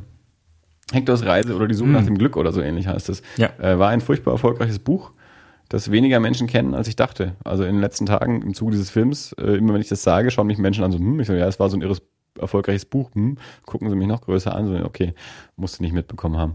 Äh, ein Wohlfühlfilm irgendwie. Ja, das wäre eine Alternative zu Saphirblau gewesen, aber den wollte sie nicht sehen. Ja. Also ich habe den auch nur angeschaut, weil eine, eine Freundin, die, die momentan ein bisschen ähm, Ablenkung braucht, Interesse hatte, den zu sehen und äh, auch das Buch gelesen hatte. Und ich habe halt gesagt, ja gut, ich hatte den jetzt nicht auf der Liste, aber wegen Simon Pegg würde ich schon reingehen. Simon Pegg spielt eben die Hauptrolle. Ähm, und ich glaube, ohne Simon Pegg wäre der Film auch gar nichts für mich gewesen. So war es immerhin Simon Pegg und es war in Ordnung. Also äh, ein, ein, ein britischer Psychiater, der irgendwie mit, mit, mit, mit sich und der Welt irgendwie nicht so ganz im Reinen ist, meint er, gi- begibt sich jetzt auf die Suche danach, was Menschen glücklich macht und, und geht auf eine Reise durch verschiedene Länder und besucht auch verschiedene Leute aus seiner Vergangenheit und, und versucht irgendwie in seinem eigenen Leben klarzukommen und eben rauszufinden, was macht Menschen glücklich und daraus dann abzuleiten, was macht mich denn glücklich und lässt deswegen seine, seine Freundin, Freundin irgendwie in England zurück und begibt sich auf diese Reise und es endet aber natürlich alles super. Äh, und ja, es, es ist ein, ein, ein netter Wohlfühlfilm, ähm, der für mich persönlich ohne Simon Peck wahrscheinlich nicht so viel gehabt hätte. Aber Simon Peck äh, ist auch in dieser Rolle wieder sehr sympathisch. Und dem habe ich gerne zugeguckt. Deswegen war das in Ordnung. Buch habe ich natürlich nicht gelesen. Also ich habe auch, wie gesagt, ich hatte den überhaupt nicht auf dem Schirm. Also ich, als, als Mella meinte, hier den Film, habe ich gesagt, ist das nicht so ein schlimmes ESO-Ding? Also ist das nicht eins von diesen Büchern, die irgendwie so, also das, das klingt dann immer böse, aber das ist so ein, so ein, so ein, so ein Mutti-Wohlfühl-Ding irgendwie. Das ist jetzt halt nicht so das Genre, das, das ich irgendwie so auf dem, auf dem Schirm habe. Ähm, aber der, ja, also ich, ich hätte den Film sonst nicht so angeschaut, aber es war in Ordnung. Also mich ich habe das Buch, Entschuldigung, Nee. ich, das Buch habe ich nicht gelesen. Ähm, ich habe nur durch Zufall ähm, den Trailer gesehen, also primär, weil Simon Peck auch drin vorkommt, der normalerweise auch so ein Trigger ist, mal einen Trailer jetzt anzugucken. Ja. Ähm, und ich, äh, es war von, nach dem Ende des Trailers dachte ich mir, das ist ein Film, den werde ich mir nie angucken, weil ich das Gefühl hatte, das ist sowas, was mich meine Lebensentscheidungen äh, Entscheidungen anzweifeln lässt. Also so dieses, äh, ja, jemand lässt alles zurück und geht nach Afrika, um zu entdecken, was macht mich denn glücklich. da denke ich mir, oh Also, Gott. Im Endeffekt landet er doch wieder zu Hause bei seiner Ollen. Aber das, das kommt Nur dass er da jetzt damit nicht, jetzt nicht damit besser klarkommt. Also das ist ja, das ist so dieses, dieses, äh, weißt du, man muss, man muss fortgehen, um anzukommen und so. Und das, das, ja. Okay. Also, also wer, wer nach dem Film an seinen eigenen Lebensentscheidungen zweifelt, äh, hat, hat generell ein Problem irgendwie. Also da, da ist dann nicht der Film das Problem. Ich halte ja nichts Na, von. da muss ich mir vielleicht doch angucken. Das kam im Trailer nicht ganz Na, so man muss drauf. den auch nicht sehen. Also das, das ich glaube auch Oh, dieser, okay. dieser, dieser Film verändert einfach nichts. Also weder lässt er dich, glaube ich, an deinem eigenen Leben zweifeln, noch bestärkt er dich jetzt irre in deinem eigenen Leben. Also das glaube ich jetzt irgendwie nicht. Der ist ganz nett, aber das ist keiner, den man sich jetzt zwingend raussuchen muss. Den schaue ich mir mal aktiv an. Und wenn man Simon Peck Freund oder Fan ist, lohnt er sich dann? Äh, Wie gesagt, für mich war Simon Peck das, was an dem Film das Lohnenswerte war. Nicht, nicht viel mehr. Aber ich bin auch keiner, der, ich, äh, ich, ich habe irgendwann für mich festgestellt, es gibt keinen Schauspieler mehr, ähm, von dem ich jeden Film anschaue, nur weil der Schauspieler dabei ist. Ich hatte da letztes Jahr eine Diskussion mit, mit Kollegen, kam es eben genau auf dieses Thema und die waren dann ganz verwundert, aber ich habe das nicht mehr. Also ich, ich gucke Filme, es gibt Regisseure, von denen ich jeden Film anschaue zum Beispiel, aber es gibt keinen Schauspieler, von dem ich jeden Film anschaue, ohne mich zu informieren, nur weil der Typ dabei ist, egal was der Film ist. Und das gilt auch für Simon Pegg. Ich habe genug Simon Pegg-Filme nicht gesehen. Ich glaube, ich hatte auch angefangen, mal alles anzugucken, was Simon Peck irgendwo mit dem Namen drauf hat, aber habe dann festgestellt schnell, dass alles, was er mit Hollywood und äh, ohne Wright gemacht hat, irgendwie nix taugt. Äh, ja, das weiß ich gar nicht so genau. Also wie gesagt, ich habe auch genug, genug nicht gesehen, aber es sind halt dann häufig auch Filme dabei, wo mich da halt das Genre dann nicht so richtig anspricht. Ähm, also mein, die, die Mission Impossible hatte ich mir auch mehr von versprochen, jetzt nicht wegen Simon Peck, äh, aber auch wegen Simon Peck vielleicht. Äh, vom, vom vierten Teil, den mochte ich nicht so gerne. Da, gut, da hatte ich mir auch von Jeremy Renner irgendwie mehr versprochen und auch von, von Brad Bird. Also das war, fand ich jetzt den schwächsten aus der Reihe. Ähm, aber ja, also ich, ich, ich, gehe einfach nicht davon aus, dass ein, ein, ein Schauspieler immer nur Sachen macht, die ich gut finde. Also der macht vielleicht auch mal Sachen, die er gut findet, die ich halt nicht spannend finde. Und das deswegen auch, äh, auch für Simon Peck. Klar, wenn Simon Peck irgendwo dabei ist, dann gucke ich mal kurz drauf, aber wenn es dann halt irgendein Genre ist, das mich nie interessiert, dann muss ich es auch nicht wegen Simon Peck anschauen. Vom, vom ich glaube, ich hatte immer. Oh, Entschuldigung, Dick, jetzt darfst du. Nein, das ist okay, ja. Ich äh, macht ihr mal, ich trinke mehr Wein hier. So. du kümmerst dich um die Technik. Nee, habe ich ja schon. Die läuft ja jetzt. Vielen Dank. Ja. Super. Äh, ja, ich glaube, also das bei Simon Peck äh, kam bei mir auch primär, also ich habe ihn durch Spaced eigentlich wirklich kennengelernt, wo er auch ähm, viel an oder nicht ausschließlich, aber viel an der Schreiberei und äh, dem, was denn der eigentliche Inhalt der ganzen Sendung ist, äh, beteiligt war. Ja, Simon ähm, und da kommt natürlich auch sein, das geschrieben, ja. Genau, äh, und da kommt natürlich auch auch sein oder dieser Humor, den ich so Simon Peck typisch finde und den ich super finde, also was Spaced eben ausgemacht hat. Ja. Ähm, und das spiegelt sich natürlich auch in dann in Filmen wie Shaun of the Dead, äh, Hot Fuzz und äh, jetzt eben auch ähm, hier End. End of the World, genau, äh, World's End ähm, wieder. Und das hatte ich immer das Gefühl, ist in seinen, auch in den witzigeren äh, äh, Filmen wie Paul zum Beispiel nicht rausgekommen. Und den hat er Paul sogar selber hatte, geschrieben, das ist genau das Ding. Also mit Paul haben ja Simon Peck und Nick Frost gemacht, aber ich fand auch bei dem fehlt Edgar Wright. Also genau. die, die, richtig guten Sachen sind einfach Simon Peck und Edgar Wright. Und sobald einer von denen rausfällt, das, das stimmt nicht. Also äh, Scott Pilgrim war ein hervorragender Edgar Wright-Film, obwohl Simon Peck nicht dabei war. Aber Simon Peck ohne Edgar Wright äh, ist genau. schon wieder schwieriger. Genau. Darf ich was fragen? Gerne. Okay. ähm, Wenn du die Hand hebst. Ja, ja das, ja. das sieht im Podcast Ich sehe nichts. Ja.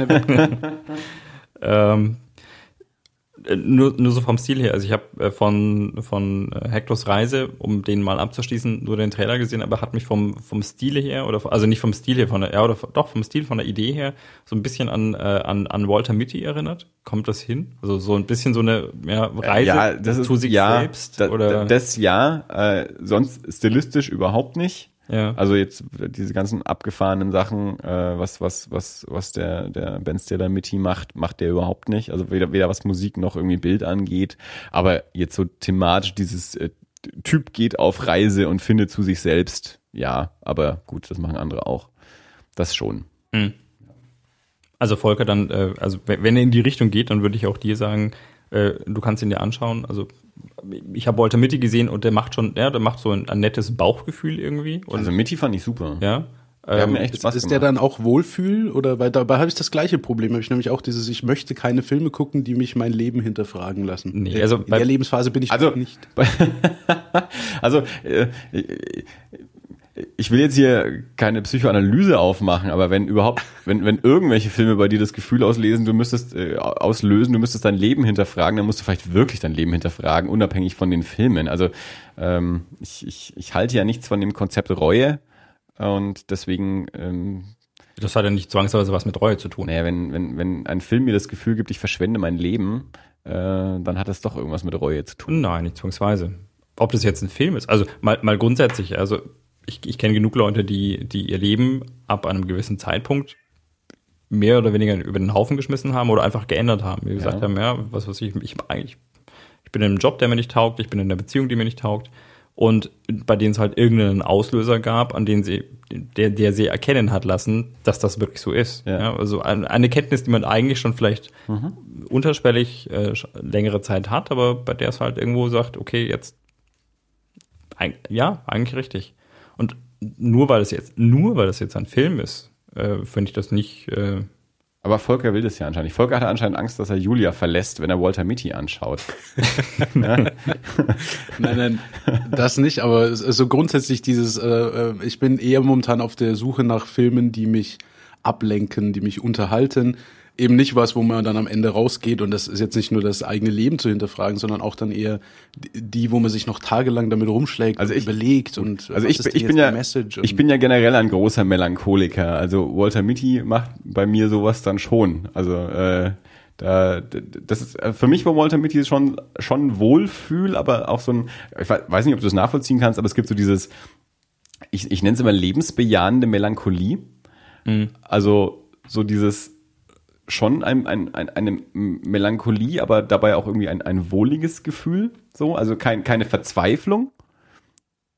Ich weiß nicht, ob das nachvollziehbar ist. Also ich Ja. sage das immer über Paul Auster Romane. Über Paul Auster sage ich immer, der hat so eine lebensbejahende Melancholie, das finde ich gut. Und äh, so ging es mir auch mit Walter Mitty. Also ein, ein positiver Film, der aber eben auch schon so ein bisschen eine, eine melancholische Grundstimmung hat, aber es geht halt gut raus. Ja. Also, und bei Walter Mitty muss man jetzt auch dazu sagen, ist es, ähm, also er macht das ja nicht alles, um, um sein Leben zu hinterfragen oder weil er mit seinem Leben großartig unzufrieden ist, sondern also er macht das aus einer, aus einer Notlage heraus. Er begibt sich auf die Suche nach, nach, nach, äh, nach einem Bild, das er eigentlich hätte haben sollen und bei dem sein Chef Druck macht und äh, weil er dem Chef nicht sagen will, oh, dieses super Bild ist nicht da, ähm, fängt er halt an, den Fotografen zu suchen und der ist halt irgendwo auf der Welt unterwegs. Und dann macht er sich halt auf die Suche und landet irgendwo dann hier und fliegt dann mit irgendeinem betrunkenen, äh, mit einem betrunkenen Piloten mit dem Flugzeug mit und springt ins Meer und macht lauter verrückte Sachen. Er begibt sich halt auf Das so ein ist, glaub ich, Abenteuer, Ja. Mehr oder minder. Genau, das, das ist, glaube ich, genau das, wo, wo ich mir im Zweifelsfall die Frage stelle, äh, diese so, äh, ich arbeite äh, von neun bis sechs, ich gehe heim äh, und hab Katzen und Freundinnen und oder möchte ich viel lieber in Afrika auf Elefanten reiten Aber und andererseits muss man aber auch mal sagen, äh, wann hast du das letzte Mal in deiner Heimat gelebt? Ähm, äh, bei Bayern, meinst du? Naja, ich meine, du hast es, du hast länger in England gewohnt, mittlerweile wohnst du in Holland, ja, also immer, ich habe es nicht so weit von meinem Heimatort weggeschafft. Ja. ja. Also Ja, gut, da, das- kann- du ja, kannst natürlich dann sagen, hier, ich bin, ich bin so spießig und mit, mit Katze und Freundin und bin ganz, aber andererseits, du bist, zumindest warst du auch schon diverse Jahre ganz, also woanders. Dein Lebensstil ist vielleicht überall der gleiche, aber halt woanders. Ja. Ja, vielleicht könnte ich mir auch Mitty angucken und sagen, juhu, ich habe alles richtig gemacht. Also ich glaube, Vielleicht gucke ich mir jetzt doch an. Vielen Ich- Dank, danke. ich, ich glaube, Mitty ist auf jeden Fall ähm, kein, kein Grund, sein Leben in Frage zu stellen. Also da, da gebe ich dir schon recht. Ich würde jetzt noch nicht mal sagen, das ist unbedingt eine, ich weiß nicht, ob es Melancholie ist, es ist schon so ein bisschen, ja, auf, auf jeden Fall ein, ein schöner Film. Also äh, der, der, der macht einem ein gutes Bauchgefühl, würde ich sagen. Ja. Ja. Also anschauen. Und dann sag mal, wie es denn fandest. Ja, Gut. klar. Das hatten jetzt äh, wegen Simon Peck und Hectors Reise. Ja, genau, das ist so sind die- wir da eigentlich hingekommen. Die Querschnitt. So, eigentlich sind wir ja in einem 15 völlig, abgeschweift. ja, ja. Ja, Äh, ja. eigentlich sind wir in einem völlig anderen Genre, weil eigentlich erzählt der Andi nämlich gerade was über Horrorfilme Ja. und Splatter. Ich habe auch einen, einen Gruselfilm übersprungen, um zu Hector zu kommen, nur weil, weil äh, Volker Simon Peck erwähnt hat. Mhm. Weil eigentlich wäre der nächste Insidious gewesen, der auf der Liste steht. Was ist das denn? Insidious, ein, ein Haunted House Grusel-Geisterfilm von äh, Lee Wannell und James Wan, die auch den ersten Saw gemacht haben, die Erfinder von Saw. Ähm, genau meine Klasse. ja, aber Saw ist ja auch mal so eine so ein ganz eigenes Thema, weil der erste, das ist so wie bei Rambo, ja, oder bei Mad Max, der erste Teil ist ganz anders als die anderen. Also der erste ich, äh, ist, ist ja noch ein, ein, ein spannender Thriller und dann ab den späteren Teilen werden sie dann ja zu diesen Torture-Porn-Filmen. Und das ist der erste Teil ja noch gar nicht. Also der erste ist eigentlich mehr ein, ein relativ, also harmlos ist vielleicht das falsche Wort, aber da geht's eben noch nicht darum, einfach nur äh, noch krassere äh, Tötungsszenen und Maschinen irgendwie zu machen, sondern da wird ja auch wirklich halt einfach noch irgendwie ein, ein Thriller irgendwie erzählt.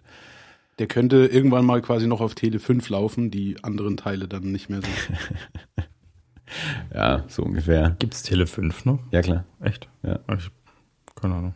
Na, jedenfalls, ähm, Insidious, äh, also ein, ein, ein Geister, Geisterhausfilm, wie, wie, wie so viele äh, junge Familie, Vater, Mutter, Kind in einem neuen Haus und dann passieren komische Sachen und dann zieht man aus dem Haus weg und da passieren aber auch immer noch komische Sachen. Gibt mir aber auch einen zweiten Teil, also der erste Teil ist schon ein bisschen älter, der zweite Teil habe ich jetzt noch nicht gesehen, ist aber auch schon auf DVD raus, liegt auch bereit. Ich habe neulich eingekauft wie ein Wilder. Ähm, und äh, spielen Patrick Wilson und Rose Byrne mit. Die mag ich recht gerne, deswegen ich hatte durchaus Interesse, den auch im Kino zu sehen. Das hat aber mal wieder nicht geklappt. So groß war das Interesse dann auch wieder nicht. Ähm, jetzt habe ich ihn auf DVD gesehen. Ich glaube, ich Haunted House ist nicht mein Lieblingsgenre, glaube ich. Also die sind mir immer ein bisschen zu ähnlich. Ich weiß gar nicht, ob ihr über The Conjuring gesprochen habt. Der war letztes Jahr im Kino, weiß nicht, ob wir den Podcast besprochen haben. Eben auch von James Wan, spielt auch Patrick Wilson mit. Auch so ein Haunted House Ding. Den fand ich ein bisschen unausgegoren. Ähm, Insidious hat mir jetzt besser gefallen, weil der mehr im Genre bleibt als The Conjuring, der sich für mich nicht so ganz zwischen Biopic und Gruselfilm entscheiden konnte. Ähm, äh, den, den zweiten Insidious muss ich jetzt noch anschauen. Ein dritter Teil wird auch kommen.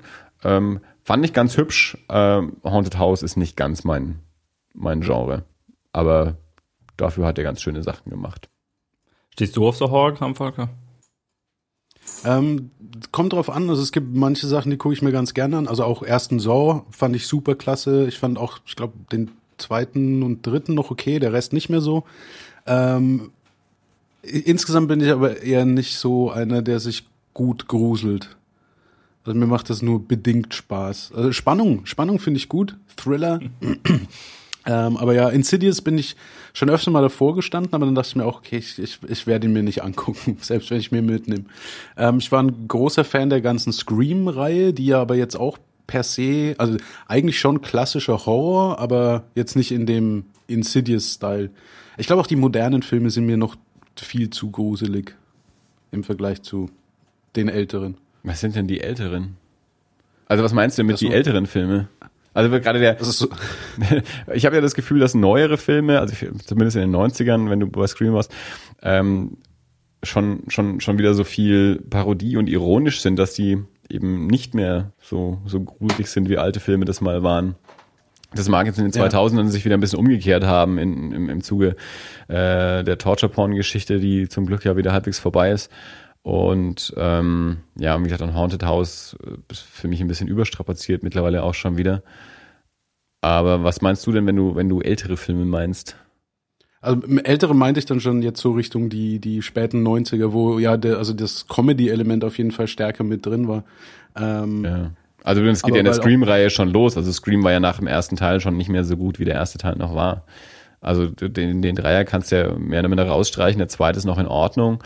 Und, und dieser vierte Teil, der dann irgendwann kam, der war, naja, das war halt auch mehr so ein Klassentreffen, aber jetzt auch nicht so irre spannend. Ja. Also der erste ist ganz großartig. Also der ersten habe ich gefeiert wie irgendwas, weil das, äh, ich meine, das war ich nicht gewohnt, dass man solche Filme im Kino sieht. Solche Filme sind früher auf Kassette erschienen, dann musstest du dir aus der Videothek ausleihen oder vom großen Bruder mitbringen lassen, aber das, was im Kino ist und auch noch Menschen reingehen, das war ja dann komplett neu. Das ging dann ja erst los eigentlich mit, mit Scream und dann, ich weiß, was du letzten Sommer getan hast, war dann der nächste, dann ging so dieser Teenie-Slasher der 90er Jahre dann rum. Aber so gut wie der erste Scream war danach keiner mehr. Ja, nee, das stimmt auf jeden Fall. Wie gesagt, der, der Horroranteil in meinem Blu-ray-Regal ist sehr, sehr klein. Ja. Also, weil weder was, was ich mir unbedingt allein angucken will, ähm, weil ich, ich grusel mich da halt nicht unbedingt gerne. Ja. Ähm, und auch mit der Freundin nicht unbedingt was, was als erste Wahl dann äh, oben steht. Ja. Okay, vielen Dank. Das äh, bestärkt mich darin, dass. Äh, ja, aber Dirk, der Unterschied doch Andi, der ist ein kleines ist. Mädchen, was Horrorfilme angeht. Das hat Andi jetzt nicht gehört, weil er gerade kurz das Licht angeschalten hat. Achso, na, das ist ja dann hervorragend. Away from Mikrofon. Ja, das ist der Witz. Für was war der Harrison Ford Klassiker nochmal? Ähm, äh, Schatten der Wahrheit? Schatten der Wahrheit, genau. Das finde ich auch Haben wir da nicht schon mal drüber gesprochen? Das kann gut sein. Ein Kumpel von mir, der, der René, der äh, war damals auch so, der, der hat sich, apropos, ich schaue Filme einfach nur wegen des Schauspielers an, der dachte sich, Harrison Ford ist ja super, schaue ich mir halt den neuen Harrison Ford Film an, verträgt aber überhaupt keine Gruselfilme und war dann in Schatten der Wahrheit und das hat dann nicht so gut funktioniert. Ich hatte irgendein Schatten der Wahrheit-Erlebnis, aber ich weiß gerade nicht mehr welches. Das, wo du dich an deine Schwester geklammert und wie ein Mädchen gekreischt hast. Das denkst du dir jetzt gerade aus, du Arsch. Wir können gerne Julia mit dazu holen. Na, Volker, Volker, Volker war. Ich regel gleich dein Mikro aus. nee, Volker, kann es, kann es sein, dass wir in Schatten der Wahrheit mit den Jungs aus der Ausbildung waren und dass das der Film war, in dem der Jo noch irgendjemanden angepöbelt hat, weil er vorher laut Popcorn ge ge gecrunched hat. Richtig. Und dann ist irgendwann der Jo eingeschlafen und hat im Film geschnarcht. War ja spannend anscheinend. das war Ja, der das Film, genau. der Film war tatsächlich äh, Ich hab, spannend. Ich kann mich nicht an den Film erinnern, aber ich weiß, dass irgendwas Besonderes war. Dann war das der Film. So ähnlich ging mir das in, in, in ich weiß gar nicht mehr genau welchem leider. Da, ich, ich bin ja auch bekannt dafür, dass ich hin und wieder mal Leute im Kino anmaul. Und dann waren wir auch, ich weiß leider echt nicht mehr, welcher das war. Ähm, und da haben neben mir saßen zwei so Jungs, die halt auch irgendwie während der Werbung irgendwie schon ein bisschen nervig waren und wo ich dann halt gesagt habe, also ne, während des Films dann aber Klappe und so. Und dann war der Film aber so doof und dann haben Thomas und ich uns ständig über den Film lustig gemacht und da hatte ich dann ein schlechtes Gewissen, dass ich jetzt die ganze Zeit laber, während ich vorher noch die Jungs angemault habe. Naja. Das passiert. Wir waren mal in einer Sneak Preview und äh, hatten irgendwie eine Hoffnung, dass es auch was richtig männliches Science-Fiction-Geballer wird. Und dann war es irgend so ein Sandra Bullock-Schnulzen-Film. Und wir haben uns in den ersten 30 Sekunden schon unbeliebt gemacht, weil wir einfach vorhergesagt haben, ich weiß nicht, die Anfangsszene war eine Geburtstagsfeier und ein äh, alter Mann und dann platzt der Ballon und er bekommt einen Herzinfarkt. Und das war einfach so abzusehen. Ähm, und dann wurden wir auch lautstark aufgefordert, das Kino zu verlassen, was wir dann auch prompt gemacht haben. Und dann haben wir uns irgendeinen Männerfilm angeguckt. Das weiß ich nicht mehr, was war. War schlecht. Ich nutze jetzt direkt wieder die Danke. Vorlage. Ich wollte gerade sagen, Ja. nee, du hast doch eine Sneak Preview Ich habe sogar Science Fiction in der Sneak Preview gesehen. Ich habe, Männer Science Fiction. naja, nee, nee, das, also ich, ich, ich war da nur mit, mit Frauen drin und die fanden den auch alles super. Äh, ich habe Guardians of the Galaxy gesehen. Wenn wir diese, also Keine wenn, Spoiler. wenn diese, ja, tut mir leid, Volker. Will, willkommen. Äh, wenn, wenn diese Folge veröffentlicht wird, ist gerade der Starttag, also Donnerstag äh, läuft Kannst du nicht mal den Dirk machen und einfach nur sagen, ich fand ihn gut? Guardians an. Ich sag, ich, ich, ich spoilere auch nicht viel. läuft das schon. Ich, na, ich, ich, ich gebe einfach nur meine Meinung dazu. Inhaltlich gibt's da meiner Meinung nach auch nicht viel zu verraten. Also da gibt's nicht viel zu spoilern. Ähm, ich, ich fand den, äh, ich, ich mach mal den Dirk, ich sage, ich fand den gut. Äh, war ein guter Science-Fiction-Film, hat schön, schöne Breitwand-Science-Fiction gemacht, also to- tolle Bilder, Raumschiffe und sonst irgendwas. Und er hat sehr, sehr viel Schönes gehabt. Also insgesamt fand ich den gut. Es ist kein Film, den ich mir auf DVD zulegen werde. Ähm, es hat leider tatsächlich sich ein bisschen das bewahrheitet, was ich aus dem Trailer befürchtet habe. Mir ist der Humor zu arg. Also mir persönlich ist es auf Dauer zu albern, weil auch so viele Figuren so albern sind. Ähm, das das hat's mir ein bisschen vermiest. Also vermiest ist zu hart gesagt. Also insgesamt hatte ich Spaß damit. Der Humor dürfte für meinen Geschmack dezenter sein. Und, und ich werde mit den Charakteren nicht warm. Also da, da ist keine Figur, die mich wirklich interessiert. Also mir sind die alle ein bisschen egal. Und dann äh, relativ gegen Ende gibt's eine Stelle, ähm, da macht, da, da führt der, dieser, dieser Star-Lord führt da so ein Tänzchen auf. Äh, und, und während er dieses Tänzchen macht, saß ich da und dachte mir, woran erinnert er mich jetzt? An wen erinnert er mich im Moment? An, an, an irgendwen erinnert er mich. Ah ja, Jack Black. Also wenn man den Film, wenn man den, wenn man den Star-Lord einfach in dem ganzen Film durch Jack Black ersetzt, hat man eine Science-Fiction-Komödie. Das würde meiner Meinung nach auch funktionieren. So ist es so ein bisschen, teilweise will er ernsthaft sein, teilweise ist er Komödie. Das ist vielleicht nicht ganz mein Genre-Mix. Ähm, also wenn der Humor dezenter wäre, hätte ich ihn noch besser gefunden. Äh, und der Hauptdarsteller ist halt Jack Black mit einem besseren Körper. Äh, also es ist ein guter Film, aber es ist jetzt nicht mein Lieblingsfilm. Aber a- andere hatten irre Spaß in dem Film und haben sich totgelacht und finden die Charaktere alle total super und stehen auf den sprechenden Baum und so und, und es ist nur wieder ich, der, der äh, da so etwas, ja, ja, nicht ganz so sich drauf einlassen konnte. Okay, Ich muss ja sagen, ich bin sehr, sehr gespannt drauf. Äh, Ich war am Anfang gar nicht begeistert, den ersten Trailer geguckt. Ähm, ich kenne sonst die Geschichten nicht, auch von den, den Comics. Ich wusste bisher Niemand, nicht, dass es die Volker. überhaupt gibt. Niemand. Ja, genau. Das ist ein bisschen so dieser Iron Man-Effekt. Ähm, Na, Iron Man, Und- also ist zumindest eine Figur, die man noch kannte. Also selbst wenn man es nicht gelesen hat oder sonst irgendwas, Iron Man Name und Bild schon mal gesehen. Guardians of the Galaxy niemand. Aber genau deswegen machen sie es ja auch. Äh, weil sie daran wenigstens noch Rechte haben und damit Sachen machen können. Weil Spider-Man können sie nicht machen, da liegen die Rechte woanders. X-Men können sie nicht machen. Also was nehmen wir denn jetzt halt noch? Es bleibt ja nicht mehr viel übrig, wo wir ein Franchise daraus machen können. Ah, Guardians of the Galaxy. Und es hat ja wunderbar funktioniert. Der Film ist irre erfolgreich. Also dafür, dass die Figur Ja. niemand kannte. Äh, zweiter Teil ist in Vorbereitung. Unglaublich erfolgreich. Und wegen des Humors, glaube ich. Der bei mir halt nicht Ja, so zieht, aber bei der, bei der großen Masse kommt er ja irre gut an und soweit ich das mitbekomme, zum ganz, ganz großen Teil eben, weil er so lustig ist. Ja gut, ich glaube, das war ja auch bei Ah, jedes Mal, wenn ich Wasser trinke, ich muss echt beim Rotwein bleiben. Ja, ja. Ähm, ich glaube, das war auch bei, bei, bei Iron Man schon, schon maßgeblich Ja, dafür auch. ich glaube, bei den ganzen Marvel-Filmen ist, ist, ist, ist der Humor immer wichtig. Ich finde nur, dass es bei, bei Guardians zu viel ist. Also da, wird- da wird's mir zu viel, äh, was vielleicht auch dran liegen mag, dass einfach, ja, eben bei Iron Man ist es halt Tony Stark, der irgendwie lustig ist. Und bei Guardians ist es irgendwie jede Figur, die irgendwie lustig ist. Lustig. Vielleicht ist das, weil äh, Humor ein bisschen wie der Schokoguss auf einem Filmkuchen ist. Und wenn der Filmkuchen allein schon super lecker und saftig ist, wie jetzt ein Iron Man, dann braucht es halt nur ein bisschen Schokoglasur. Und bei was anderem, das vielleicht jetzt in sich noch nicht so äh, dicke ist oder wo auch die, die Story, die Figuren vielleicht noch nicht so bekannt und, oder so beladen sind, äh, vielleicht braucht es da mehr von diesem Ich schieb, Humor-Schokoguss. ich, ich, ich schieb das halt auf mich. Also ich, ich, ich lasse mir das komplett selber an. Also dass, dass ich einfach mit diesem albernen Humor nicht so gut kann. Also da haben irre viele Menschen haben da gestern richtig laut gelacht. Auch Menschen, mit denen ich dort drin war, haben richtig Spaß gehabt, haben richtig viel gelacht. Menschen, die ich kenne. Ja, ja. Menschen, die ich Ja, als meine Freunde bezeichne. So so gut kennen wir uns noch nicht, aber ähm, und das ist ja von, von daher passt das ja auch irgendwie alles. Nur ich, ich persönlich, äh, Dirk sagt es ja immer. Dirk meint immer, er mag Humor lieber etwas subtiler und er mag lieber Loriot als äh, irgendwas anderes. Äh, und, und mir geht's in dem Fall dann halt so. Also wo ich halt sag, der, der Film ging los und, und ich dachte mir, ah nee, ey, der sieht richtig gut aus und ich war ja ein bisschen skeptisch, aber das passt alles und ist richtig super und oh, cool, groß, Bilder, Bright, Bright One Science Fiction und so. Und nach ein paar Minuten geht's aber, äh, macht, kippt so ein bisschen der Schalter und dann zeigte der Film, welche Richtung er wirklich einschlägt. Dann dachte ich mir, ach nee, doch albern.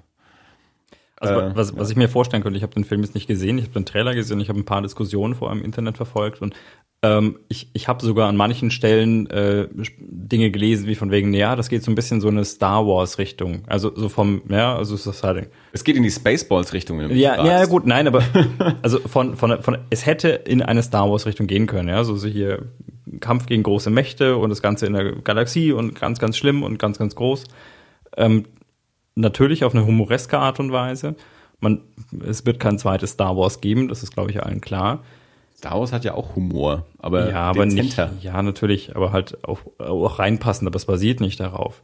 Ähm, wenn du jetzt heute Guardians of the Galaxy als, als weitere Comic-Verfilmung in einer großen, einer großen Masse schmackhaft machen willst, du hast halt im Gegensatz zu, zu, zu Iron Man, der, der auf der, der halt hier spielt, auch in einem Setting, das, das allen Menschen irgendwo bekannt ist und mit dem man was anfangen kann, ähm, ist das halt reine Science Fiction. Das ist ja nochmal noch mal eine Ebene weiter weg. Ja. also ich würde mir einen Science Fiction an, äh, Film anschauen und ich bin froh, bin damit zufrieden, wenn der subtil lustig oder halt auch von mir aus auch gerne ernst ist. Ich schaue mir auch gerne einen ernsten Science Fiction Film an. Du dir auch, der Volker mit Sicherheit auch, aber halt nicht die Masse. Und ähm, für die Masse musst du halt, glaube ich, wenn du die da reinlocken willst und wenn du willst, dass, dass jemand, nix mit Raumschiffen am Hut hat, Ja. ähm, trotzdem noch Spaß mit hat, dann muss man halt, glaube ich, ähm, Deswegen sage ich auch, anderen ich, lasse das drehen. komplett mir an. Also deswegen sage ich auch, es ist halt einfach mein Ding. Mhm. mir, und ich, ich will, ich will das nochmal betonen, es soll nicht so klingen, dass ich den Film scheiße fand. Ich fand ihn gut und ich würde mir den auch wieder anschauen. Ich würde jetzt nicht direkt nächste Woche nochmal neun Euro dafür bezahlen, um nochmal ins Kino zu gehen. Aber ich werde mir den nochmal, ich werde mir den nicht kaufen, aber wenn sich die Gelegenheit ergibt, gucke ich mir den nochmal an, irgendwie auf Scheibe oder im Fernsehen oder sowas. Also ich, ich hatte Spaß mit dem, der hat mir gut gefallen. Für mein, um, um ihn noch besser finden zu können, hätte ich weniger Albernheit gebraucht. ja. Und wie gesagt, und dann halt dieses, ich kann halt nicht feiern, da, nur weil da halt ein Waschbär ballert und ein äh, Baum spricht. Also das, das reicht mir nicht. Also das, das ist so, wie, wie Dirk damals sagte, als erst der Trailer rauskommt, ah, da gibt es einen Waschbär-Assassinen, das ist doch schon super. Ja, das, aber für mich ist das halt noch nicht schon super. Ja, also das reicht halt noch nicht. Also die, die Charaktere, mit denen werde ich halt jetzt nicht so komplett warm. Ich schließe die jetzt nicht so ins Herz, dass ich mit denen irgendwie mitfieber oder so. Volker, was sagst du, du zu einem Waschbär-Assassinen? Da ist mir ein Ninja-Koala halt schon näher. Äh, grundsätzlich würde ich auch großartig dazu sagen. Ähm, ich muss sagen, das ist aber einer der Charaktere, die ich eigentlich nicht am interessantesten finde oder am, mit am übertriebensten ein bisschen. Ähm, also da muss ich mich schon fast an diese Argumentation oder äh, Erklärung anschließen, dass dann vielleicht doch ein bisschen viel. Und wie gesagt, ich habe ihn noch nicht gesehen, ich habe den Trailer gesehen, ich, ich freue mich drauf, ich glaube, er kann mir auch Spaß machen. Aber teilweise kann ich mir durchaus vorstellen, dass ich vielleicht die gleiche Reaktion habe wie Andi. Mir denke, nee, ist ein bisschen, ein bisschen ja. zu viel vielleicht. Das, also das, dafür, dass ich gesagt habe, ich gucke den Film trotz des Trailers und nicht wegen des Trailers, ähm, hatte ich viel Spaß damit. Was ich halt ein bisschen komisch finde, ähm, ist so, aber das ist halt dann wieder so mein, mein Problem mit Humor. Da ist also dieser sprechende Baum, der spricht aber nur, ich bin Groot. Mehr sagt er ja nicht. Egal was die Frage ist oder egal was, er sagt immer nur, ich bin Groot. Äh, der Waschbär versteht dann auch gerne andere Sachen. Also der Waschbär versteht, was der eigentlich, das ist wie mit, mit, mit Han Solo und Chewbacca. So, ja, ich, hätte, ich wollte jetzt C3PO und R2D2 sagen eigentlich, aber, aber genau so, ja. Der sagt immer nur, ich bin Groot. Und was das für Lacher auslösen kann, wenn der zum zwölften Mal sagt, ich bin Groot, das verstehe ich dann halt nicht. Hast du den Mondmann gesehen? Wiederholung ist eins der, der, der Elemente überhaupt. Aber es das gibt eben auch, es gibt auch eine, eine kritische Grenze. ja. Also es gibt so eine, es gibt so eine kritische Grenze. Es gibt sozusagen, du machst es dreimal, ist es noch lustig, machst es sechsmal, ist es nicht mehr lustig, machst es zwölfmal, ist es wieder lustig oder so, ja. Aber, aber es ist halt wirklich so, also das, das, das verstehe ich halt nicht ganz, wie man halt jedes Mal wieder lachen kann, wenn der einfach nur sagt, ich bin Groot. Ich weiß ja, dass der das sagt. Also nach dem dritten Mal weiß ich, dass der sagt, ich bin Groot. Vielleicht ist das auch so eine äh, teilweise Grundstimmungsfrage. Wenn ich da irgendwie mit Kumpels drin bin und einen riesen Spaß habe, dann ist jeder Lacher lustig, weil der vorherige Lacher lustig war. Das natürlich ähm, auch. Ich, ich, war auch müde, das muss man auch dazugeben. Ich war nicht in der ah, besten okay. Verfassung für den Film. Ja, dann äh, steht sie eigentlich nicht zu irgendwas über den Film. Nee, Gut, dann darf ich über keinen Film was sagen. Aber kurz um vielleicht da schnell den Bogen zu schlagen, weil ich gerade das Thema Wiederholungen äh, als Comedy-Element und äh, um zurückzukommen auf die Horrorfilme vielleicht ganz kurz interessant finde. Äh, wir haben heute in der Arbeit nochmal diesen äh, Fake-Video-Trailer angeguckt für den, äh, den unglaublichen langsamen Mörder mit der unheimlich ineffizienten Waffe. Den, den kennt ihr den? Ich ja. Der andere Leute mit Löffeln umbringt. Bin mir, ich, ich, ich glaube, ich habe davon gehört, ich glaube, ich habe es nicht gesehen. Es ist großartig, ich kann euch nachher nochmal den Link schicken, aber da ist auch eine Szene drin, das ist also, äh, was ist es? Äh, es ist ein, ein, ein Trailer für den again. Film, den es natürlich gar nicht And gibt, again. in dem And again. Genau, richtig. And again. And again. And again. And again. And again. And again. Wollen wir nicht nochmal Pause? And again. And again. And also again. Bei mir funktioniert es gerade und das funktioniert Ich wollte das sagen. Hauptsächlich, weil ich, ich den Andi, Andi vor ist mir einfach kein lustiger Mensch. nee, ich sehe gerade den Andi, Andi vor mir, der findet es überhaupt nicht lustig. Ja, es ist auch ein bisschen schwierig, Sachen lustig zu finden, die man selber nicht kennt. Und nee. nur and again, and again, and again ist jetzt an sich noch nicht lustig. Okay, ich würde ähm, schließen wir einen Kompromiss. Wir belegen das Thema. Ich packe einen Link in die Show Notes. Und, Jawohl, äh, ist auf jeden Fall sehenswert. Ja, äh, der, der geneigte Hörer oder die geneigte Hörerin sind herzlich willkommen, ihre das Ausmaß ihrer Erheiterung über diesen Film des unglaublich langsamen Mordes mit der wahnsinnig ineffizienten Waffe in die Shownotes, äh, nein, in die Kommentare zu schreiben. Genau. Gern einmal anzugucken oder zweimal. Ja. Oder dreimal. Ich kann ja. Oder viermal. das ist schon wieder witzig. Okay, nächstes Thema, Entschuldigung. Andi. ich glaube, Andi verzweifelt gerade ein bisschen. Ich, ich bin ja auch immer, ich, ich weiß ja, ich, ich gewöhne mir das ja über die Jahre immer mehr ab, aber trotzdem habe ich das immer noch so ein bisschen in mir. Äh, sobald Sachen ein Hype sind, geht bei mir schon so eine gewisse Abneigung irgendwie los. Also dann bin ich ja schon das immer kann ich skeptisch. 100% verstehen. Also ich bin ja keine äh, von den Typen, die sagen, ah, das ist gerade total super, schau dir das mal an, das ist total lustig. Und dann sagst du, hey, cool, das ist total lustig, sondern wenn mir Leute sagen, hey, schau dir das mal an, das ist total lustig, dann sage ich so, aha, äh, vielleicht auch nicht. Und das passiert mir leider immer wieder. Und selbst wenn ich mir dann mal drei Wochen Zeit nehme und sage, nee, ich gucke das erst, wenn ich wirklich in der richtigen Stimmung bin und aufnahmefähig dafür bin. Also dieses Video, das letztes oder vorletztes Jahr war, dieses Wie Tiere essen, das so der, der, der große Hype war. Wie so, da sitzen sich so zwei Menschen gegenüber und einer spielt immer Tiere nach, wie Tiere essen, so der Wal und der, der Gecko und keine Ahnung was.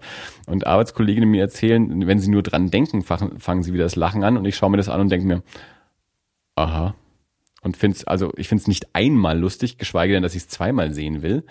Ähm, also da, da habe ich, ich weiß nicht, ob äh, Volker, ob dir das auch so geht, aber da, da, da habe ich, also ich bin den ganzen Tag am Computer, ich bin den ganzen Tag im Netz und ich krieg äh, über diverse Channels genau, also so wie du die coolen Filminfos äh, mitbekommst, bekomme ich halt so einen Scheiß mit und wenn mir irgendjemand irgendwas steckt und sagt, ha, guck dir das mal an, das ist lustig, dann äh, ist, glaube ich, so die Standardreaktion. Ja, als ich das das erste Mal vor zwei Wochen, zwei Monaten, zwei Jahren gesehen habe, da war es wirklich lustig. Und das ist einfach so alt und das hat so einen Bart aber, ja, aber gut, ich meine, das ist natürlich auch, das ist dieser Internet-Snobismus. Äh, das das kenne ich auch von anderen Leuten. Das ist so dieses, ja, ey, komm, das war doch vor zwei Wochen schon alt. Aber manche Leute kriegen es halt erst nach zwei Wochen mit. Und dass halt innerhalb von fünf Minuten im Internet alles schon veraltet ist, naja gut, das ist für Digital Natives, wie ihr es seid, natürlich äh, vollkommen das, klar. Das, nein, das, das Problem ist, es ist ja durchaus lustig, ja, aber wenn du es vorher schon mal lustig fandest und dann siehst du es irgendwie fünfmal und dann ploppt es irgendwie alle, alle Viertelstunde in deiner Facebook-Timeline auf, weil es irgendjemand ja. wieder repostet, ja? ja. Oh, guck mal, da hat ein Affe ein Selfie von sich gemacht. Ich sage, ja. Ja, aber gut, aber das ist Social Media. Das ist halt, ich das glaub, ist Social Media. was anderes passiert was ihr da beide nicht. beschrieben habt. Also was, was du hier beschreibst, Andi, ist ein bisschen dieses, oh, es findet jeder toll, dann habe ich schon klar überhaupt gar keinen Bock, das cool zu finden, weil ich bin ja jetzt nicht jeder. Das, das ist eine ganz eigene Art von Snobbismus. mir zumindestens. Und ich weiß leider auch äh, aus, aus Erfahrung, dass, dass meistens Sachen, die ganz viele Menschen gut finden, nicht ganz mein Ding sind. Weil ich halt, äh, Guardians of the Galaxy zum Beispiel. Äh, das, das ist anders, weil das, äh, da war ich von vornherein ja noch da war der Hype noch nicht da. Also da, da konnte ich jetzt noch keinen ja. Hype ablehnen. Da habe ich einfach den ersten Trailer gesehen und war mir die ersten 30 Sekunden nicht sicher, ob das ernst gemeint ist. Ich habe bei dem ersten Trailer echt lange gedacht, das ist doch eine Parodie von Saturday Night Live. Das ist nicht der echte Trailer. Das meinen die nicht ernst. Und habe dann das Ding nochmal angeschaut und festgestellt, nee, das meinen die wirklich ernst. Das ist der echte Trailer. Äh, weil ich halt einfach mit diesem albernen Ding nicht so viel anfangen konnte. Ich fand den Trailer halt seltsam, lust, nicht lustig und, und nicht, was ich erwartet hätte. Das, das, war eine, das war eine ganz spontane Reaktion auf den ersten Trailer und nicht auf einen Hype. Okay, na gut, das, das ist dann was anderes. Ich, wie gesagt, ich kann es super nachvollziehen, wie das ist. Ich habe auch oftmals dieses, wo, wenn dir der fünfte Kumpel irgendwie sagt, boah, das und das ist voll cool, dann kriege ich auch immer weniger Lust, irgendwie daran teilzuhaben. Das ist noch mal nicht, noch nicht mal eine bewusste, oh, ich möchte gern individuell sein, Geschichte oder so, ähm, aber irgendwie habe ich aus dem Bauch raus einfach auch keine Lust, an dem Ganzen so hinterher zu laufen. Und ich ja. glaube, andersrum und aber ähnlich ist es, was Dirk beschrieben hat, nämlich dieses, hey, ich, ich habe da schon vor vier Wochen drüber gelacht, ähm, langweil mich jetzt nicht mit deinem Zeug, äh, äh, es war originell, als ich drüber gelacht habe, du bist jetzt nur so ein Trittbrettfahrer, weil, keine Ahnung, im Zweifelsfall die Bildzeitung drüber geschrieben hat. Ich bin ja in Wirklichkeit auf den coolen Webseiten ja. unterwegs. So, äh, ja, hier so diese, wie heißt das? Nine Gag ist ja auch nur so ein Wiederkäuer von ja. diesem Chan, wie heißen die Foren? Ich, ich kenne 4chan, genau richtig, weil da, da originiert ja alles, da kommt ja alles her. Da sind die wirklich cool. Und das ist dann auch schon wieder so eine Subkultur, in der selbst es dann wahrscheinlich wieder Leute gibt, äh, die die coolen und die uncoolen sind. Aber es ist ja auch gar, so nicht, gar nicht wirklich immer nur eine diese Reaktion, ich will cooler sein als ihr alle, deswegen kann ich das jetzt nicht lustig finden. Äh, also eine ne gute Freundin von mir zum Beispiel damals, die war total schockiert, äh, als ich gesagt habe, dass ich Avatar gut finde, weil sie vollkommen überzeugt ist, das kann ich ja nicht gut finden, weil das finden ja alle gut. Also so ist es ja dann auch wieder nicht. Aber ich weiß halt natürlich aus der Erfahrung häufig und gerade wenn es um Humor geht, bin ich nun mal schwierig. Und wenn, wenn viele Leute irgendwas lustig finden, dann ist es halt meistens so, dass ich es nicht lustig finde. Nicht weil es andere Leute lustig finden, sondern weil ich halt einen anderen Humor habe. Also weil ich halt dann so, so Sachen, über die viele Leute lachen, meistens eher plump finde.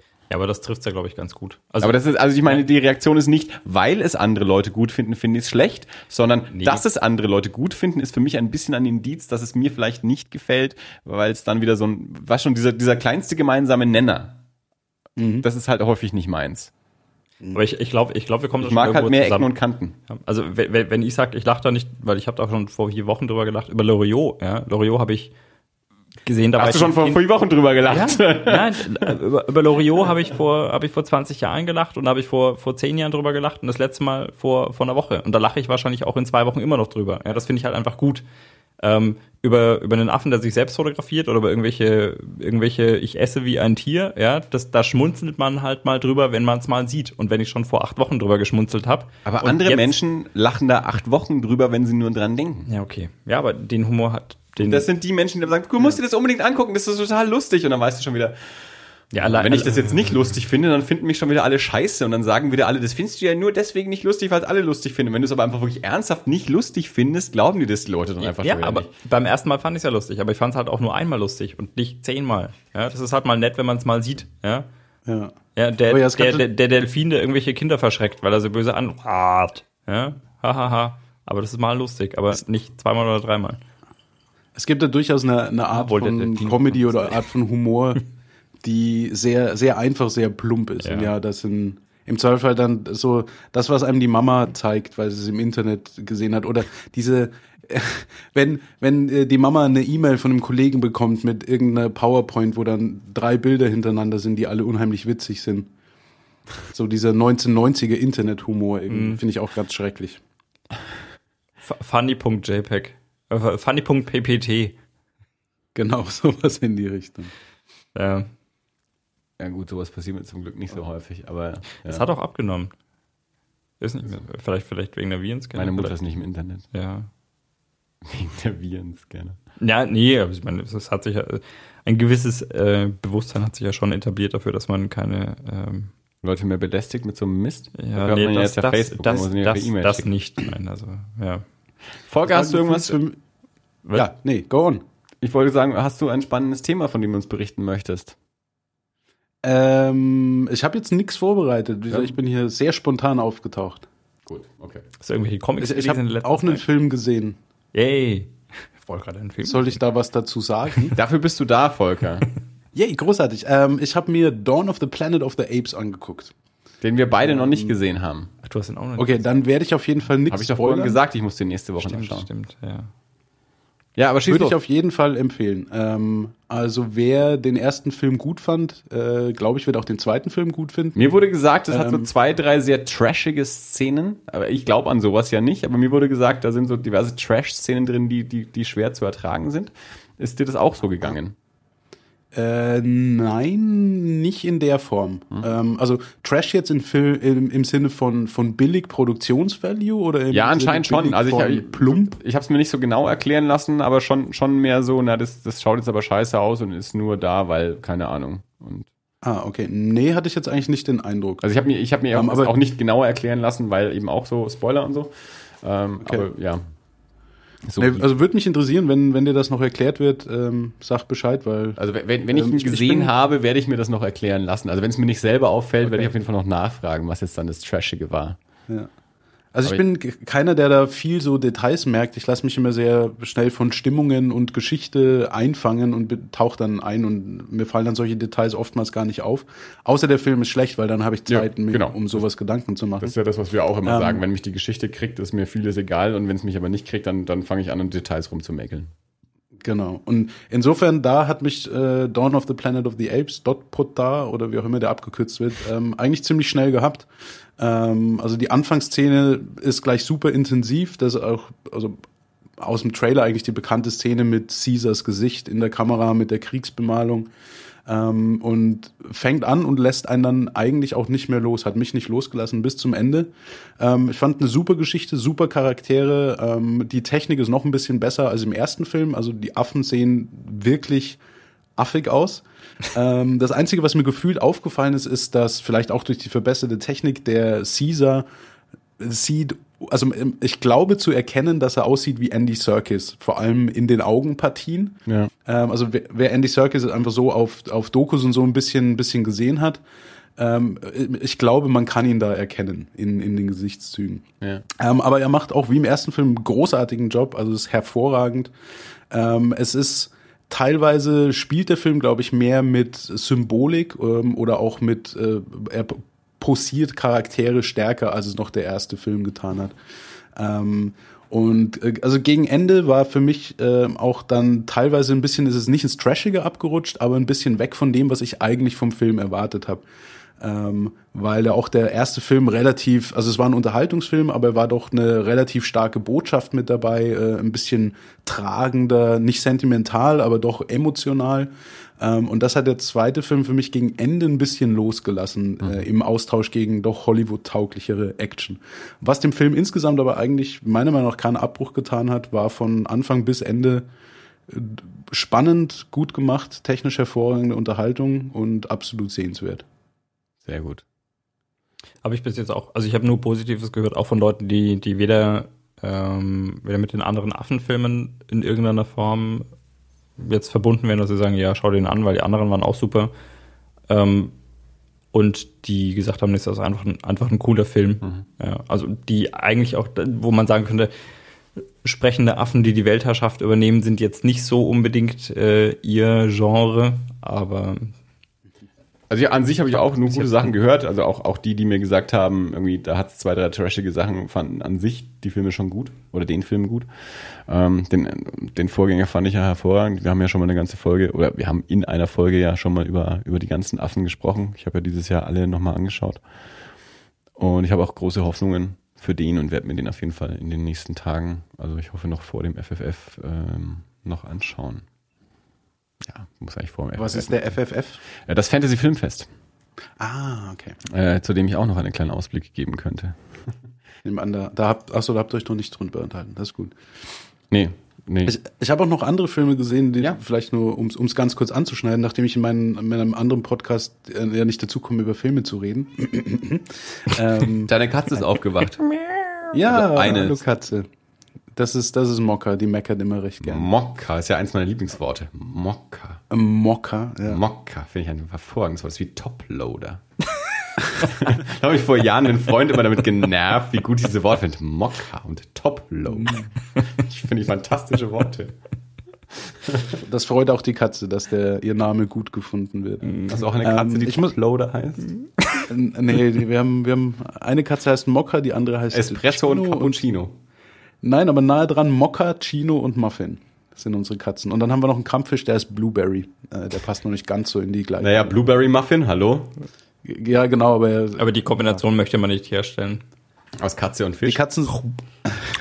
Hm. nicht unbedingt. Blueberry. Ähm, aber ja, also zu Filmen, ich hab, muss ja zugeben, ich bin ja äh, durchaus ab und an Zuhörer eures Podcasts, vor allem weil ich äh, das musst natürlich zugeben, das musst du da muss zelebrieren, das musst das völlig in Ordnung. rausschreien. Hey! Yeah! Es gibt ähm, ja, vor allem die, die, Einblicke in die Filmwelt. Wir sollten einen Merch-Shop eröffnen. Ja, ja, an dieser Stelle darf ich auf einen Spreadshirt-Shop hinweisen. Ich möchte sagen, Dirk hat, Dirk hat einen Das alles Pulli, den ich in live noch nie gesehen habe. Den ja. kenne ich nur von einem Foto. Jetzt kommt der Herbst, jetzt werde ich ihn mal tragen. Er ist ja schon fast ein Jahr alt. also den, auf den Spreadshirt-Shop hinweisen, äh, in dem das große Ich bin ein Das Alles-Fan. Äh, ich bin Fan von Das Alles. Ich finde das alles super. Shirts gibt. Ja. ihr, ihr, merkt, das muss noch ein bisschen gut konzeptioniert ja. werden. Ja. Ja, die Katze ist übrigens gerade auf Mückenjagd, insofern nur falls komische Geräusche äh, an euer Ohr dringen. Bin nicht ich, die, der da an der Tür kratzt. Du wolltest was über den Film sagen. Genau, ich wollte eigentlich nur sagen, ich äh, habe ja euren Podcast gehört und deswegen habe ich mir auch ähm, angeschafft The Grand Budapest Hotel, was ich noch nicht gesehen habe, den ich mir aber unbedingt angucken will, ähm, auch nachdem ich mir den Trailer dann angeguckt habe. Ähm, Hast du und ähm, ja. hab mir aber, ich weiß gar nicht, wie ich da drauf kam, ich weiß nicht, ob ihr da auch drüber gesprochen habt, hab mir die äh, Dokumentation Jodorowskis Dune angeguckt. Oh, nee, nicht, haben wir nicht drüber gesprochen. Sagt. Ja, haben ähm, wir nicht drüber gesprochen. Sehr groß. Habe ich auch noch nicht gesehen kann ich, kann ich empfehlen. Ja. Ich bin jetzt weder der große Dune-Fan, noch wusste ich, dass es jemanden wie Jodorowsky gibt, noch ja. wüsste ich, was seine anderen Filme sind. ähm, ja, noch habe ich von dieser Doku irgendwas gehört. Aber es ist super, super interessant. In einem Satz gesagt, ähm, Jodorowsky, äh, chilenischer Filmemacher, der durch Umstände, die ich jetzt schon wieder vergessen habe, äh, in die Rolle kam, Geld und Mittel zu bekommen, um Dune oder um einen Film zu machen. Und er hat sich dann auf Empfehlung eines Freundes für das Buch Buch Dune entschieden und hat dann ein Riesenkonzept äh, gebaut mit allen möglichen Stars und Salvador Dali war mit drin und äh, Giga hat die Kostüme entworfen. Äh, wurde dann am Ende abgesägt, weil es dann irgendwann mit 50 Millionen zu teuer war. Ähm, und dann äh, kam der Dune-Film raus, den wir heute alle kennen. Und, David ähm, und dieser Jodorowsky ist ein Charakter vor dem Herren. Aber hallo, der hat ähm, vollen Schuss. also jetzt, mal, jetzt mal ernsthaft. Also Alejandro Jodorowsky, also ähm, der, der, der, der ist halt auch aus dieser, aus dieser 60er, 70er Jahre verdruckten, ich setze mich in die Wüste und, und baller mich mit irgendwelchen Dingen voll. Äh, und das hat er auch erzählt. Dass er mit irgendjemanden ist er Marihuana rauchen gegangen. Ja, es ist so. Äh, also der, das der, ist irrsinnig. Der hat, ähm, der, der, der schreibt ja auch Comics. Der hat mit äh, mit Möbius zusammen den den den Inkal gemacht äh, und und und schreibt auch immer noch äh, diverse Comics. Und das, das ist schon alles abgefahrene Scheiße. Also Möbius hat ja auch diese Phase. Also der, der Jean Giraud, äh, der der Blueberry gemacht hat und so und, und relativ ja, konventioneller franco-belgischer Comiczeichner war. Und dann ist er irgendwie auf diesen, eben, ich setze mich in die Wüste und hau mir Pilze rein Trip gekommen und dann sind diese abgefahrenen Science-Fiction-Geschichten dabei rausgekommen und, und die er dem, unter dem Namen Möbius dann gemacht hat. Es gibt ja also wirklich auch innerhalb dieses, dieses, dieses Charakters wirklich diese Trennung aus Jean Giraud und, und Möbius, je nachdem, wie er seine Comics unterschrieben hat, so sind die halt auch. Äh, und eben auch mit Holorowski zusammen äh, so abgefahrenes Science-Fiction-Zeug und, und, und die, die alten Filme, ähm, also El Topo, ähm, Santa Sangre und, und, und äh, noch so ein paar andere äh, von, von, von Cholowski, ähm, ist einfach richtig abgefahrenes Zeug. Also das, da, da brauchst du nicht auf eine konventionelle Narration hoffen oder so. Die erträgt man vielleicht auch nur unter Drogen. Also ich, ich habe solche Filme angeschaut und du sitzt ein bisschen ratlos davor. Also das ist so, da merkst du wirklich wie einer auf dem, auf dem Drogentrip. Das sind schon irgendwie spannende Filme, aber das ist so, das ist komplett so gegen alle Sehgewohnheiten. Und da, da musst du dich echt drauf einlassen und entweder eh schon mental so drauf sein oder dir vielleicht noch irgendwie äh, künstlich Hilfe holen äh, und, und dich unter Drogen setzen, um, um da irgendwie mit klarzukommen. Und dann kann man da ganz viel interpretieren. Also das ist schon äh, trippy, äh, hätte man da, glaube ich, früher dazu gesagt, ja. Und, und in diese Zeit, in die Zeit fällt natürlich eben das auch rein äh, mit, mit Dune, was natürlich auch, auch wieder zu dieser Science-Fiction-Möbius-Geschichte irgendwie mit dazu passt. Ähm, ich habe das mitbekommen, dass es diese Doku gibt, die, die kam jetzt erst auch dieses Jahr oder letztes Jahr auch raus und, und wurde auch sehr gefeiert, aber ich habe noch nichts davon gesehen, aber ich halte es auf jeden Fall für spannend. Also der, der Typ ist schon, wie, wie du gesagt hast, das ist ein Charakter, also der Typ ist total spannend auf seine Sachen muss man sich einlassen. Also da, da hat nicht jeder einen Sinn dafür und das ist auch nicht alles irgendwie leicht und einfach oder so. Das, das ist schon abgefahrene Scheiße.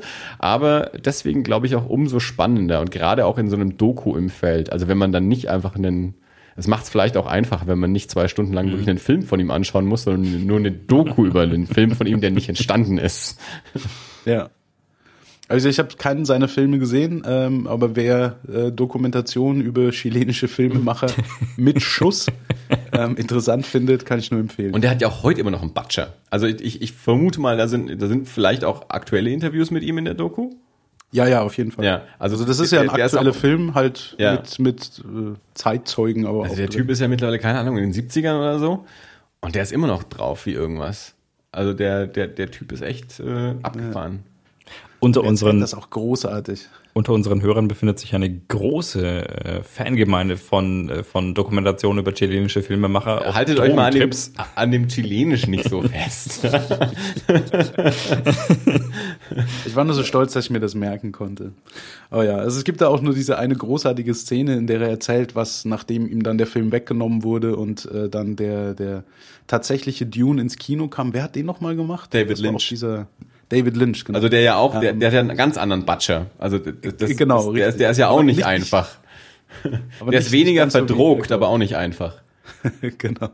Ähm, und er erklärt dann, wie er dann eben ins Kino geht und sich diesen Dune-Film anguckt und dann so mittendrin er sich denkt, this is shit, this is great. und sich da einfach freut. Jetzt habe ich völlig mein Mikrofon übersteuert, deswegen würde ich sagen, wir schließen das Thema Jodorowskis Dune an der Stelle auch ab. Ja, den, den würde ich auf jeden Fall auch gern sehen. Also ich, ich finde ja auch so, es gibt ja auch diese, diese, ähm, diese Doku über, über den, den Don Quixote von Terry Gilliam, der nicht zustande kam. Also so, so Dokus über so, oder, oder In the Heart of Darkness, den, die Doku über den, über die Entstehung von Apocalypse Now. Also diese, so, so Dokus über so verfluchte Filmproduktionen, die, die entweder gar nicht entstanden sind oder nur sehr, sehr, sehr schwierig entstanden sind. So Dokus? So Dokus? Äh, sind auf jeden äh. Fall äh, äh, eine feine Angelegenheit. Also ja, Horowski's Dune, ähm, den, den will ich auch mal sehen, wenn sich irgendwie die Gelegenheit. Wie, wie hast du den geguckt? Also wie, auf, auf Blu-ray. Ah ja. Ich habe noch nicht, also ich, ich habe noch nicht mitbekommen, dass der bei uns erschienen wäre, deswegen frage ich nämlich nach. Ah, okay. Aber Volker und ich sehen uns demnächst und äh, Und du hast einen Blu-ray-Player und wir schaffen es nie zusammen, irgendwas anzuschauen. wir, wir Janka hat einen Blu-ray-Player. Ich auch, ja. Ja, ich, Da sehe ich jetzt öfter mal einen Film. können wir mal schauen. So wie die Hälfte auf der Liste da. Hm. Kann ich wieder über Blu-ray und HD. Volker, magst du es mir mitbringen? Kann ich gerne machen, ja. Das wäre total gut. Ähm, bloß noch eine Frage. Was hat dich bewegt dazu, diese Blu-ray zu kaufen? Also Ähm, nicht, nicht, also, nicht zynisch Ihr müsst euch aber- einfach nur mal das Cover angucken. Okay. ähm, das ist schon. Das ist Don't schon judge a Blu-ray by its cover. In dem Fall war das mit einer der Gründe, wo ich mir gedacht habe, äh, ich guck mal drauf. Ähm, aber der Hauptgrund war also dann in erster Linie ein äh, Dune. Ähm, okay, kenne ich. Weil, wer ist Jodorowski?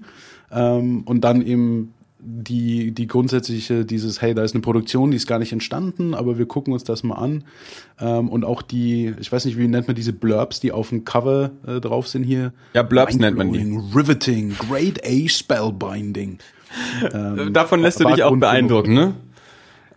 Im Regelfall ja, aber ganz Ich ehrlich. finde es auch gut, wie du warum? direkt Weil, diese Trailer-Stimme verfasst bist. Ich finde ja auch, ich sollte Trailer sprechen. Das sage ich ja schon seit vielen Jahren. This summer, a hero will rise. G- Großartig, ja. Still Wir, wir können mal eine the award ganze. for best on-screen duo. Rated R.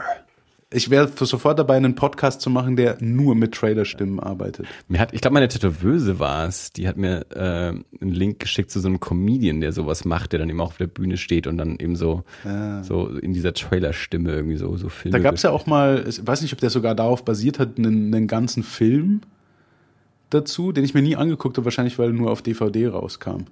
Das war der, da ging der Trailer mit diesem In a World. Und dann ist das eben dieser Sprecher in der Kabine und dann geht's um ihn und um seine Tochter und dann war es auch nicht mehr interessant. Aber ja. ähm, warum ich, warum ich darauf guck, äh, ist, weil klar, es ist Marketing und irgendjemand denkt sich, hey, juhu, jemand hat was Tolles gesagt, packe ich vorne drauf, kaufen es mehr Leute, funktioniert auch.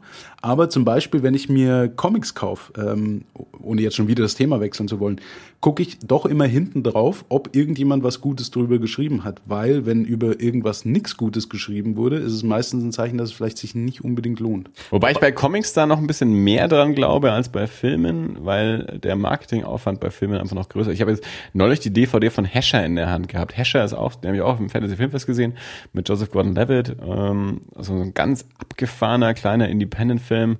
Und dann steht dann vorne drauf von den Machern von Black Swan.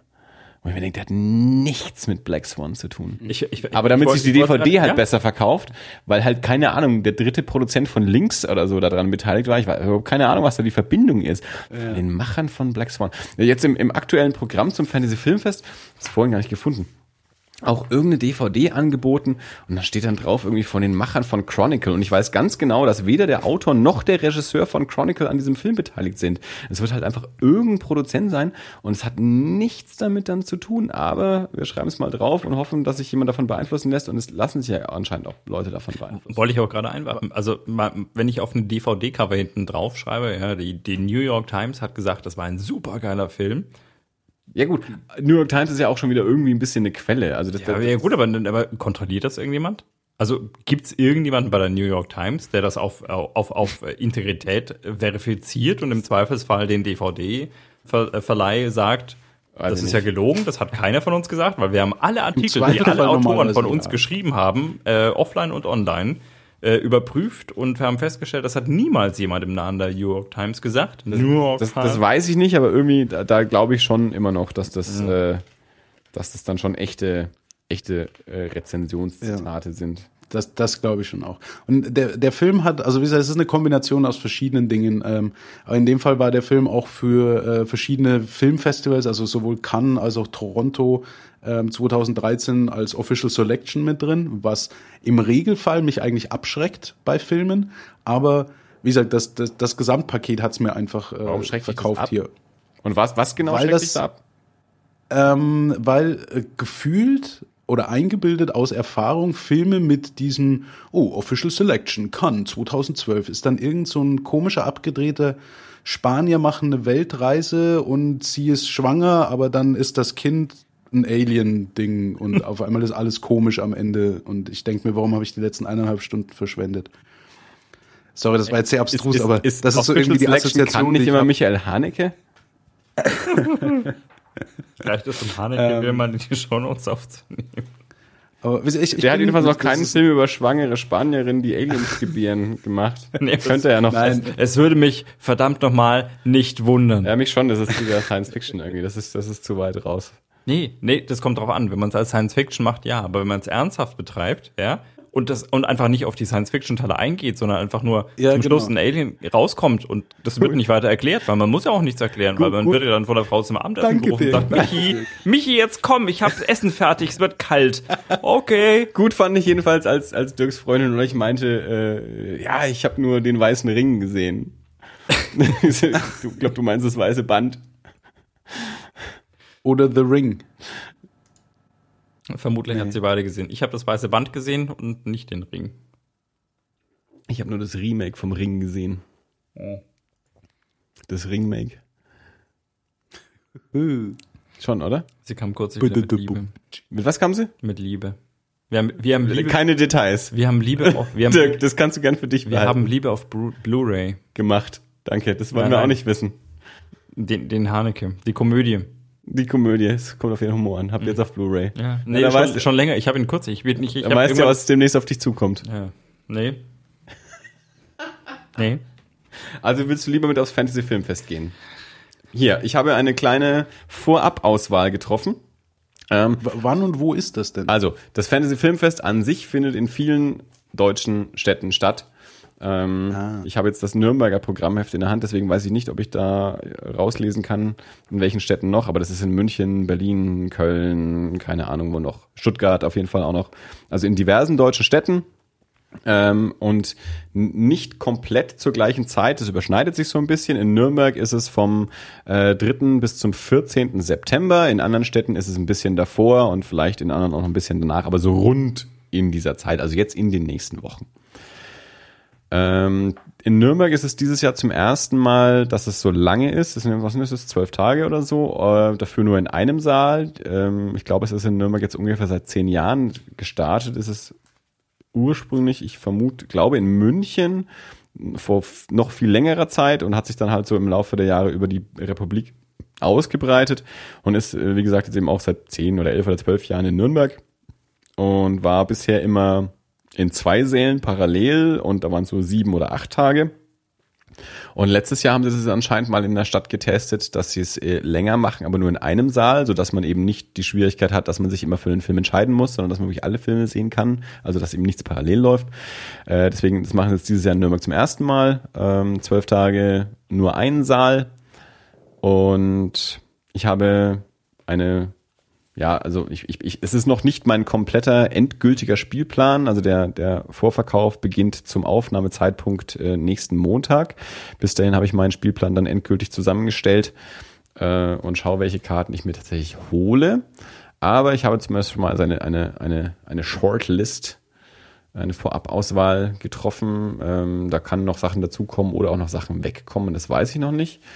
Aber und ich kann jetzt auch noch nicht zu jedem Film jetzt auswendig großartig was sagen, aber ich äh, sage mal die Filme, die ich mir bisher angestrichen habe.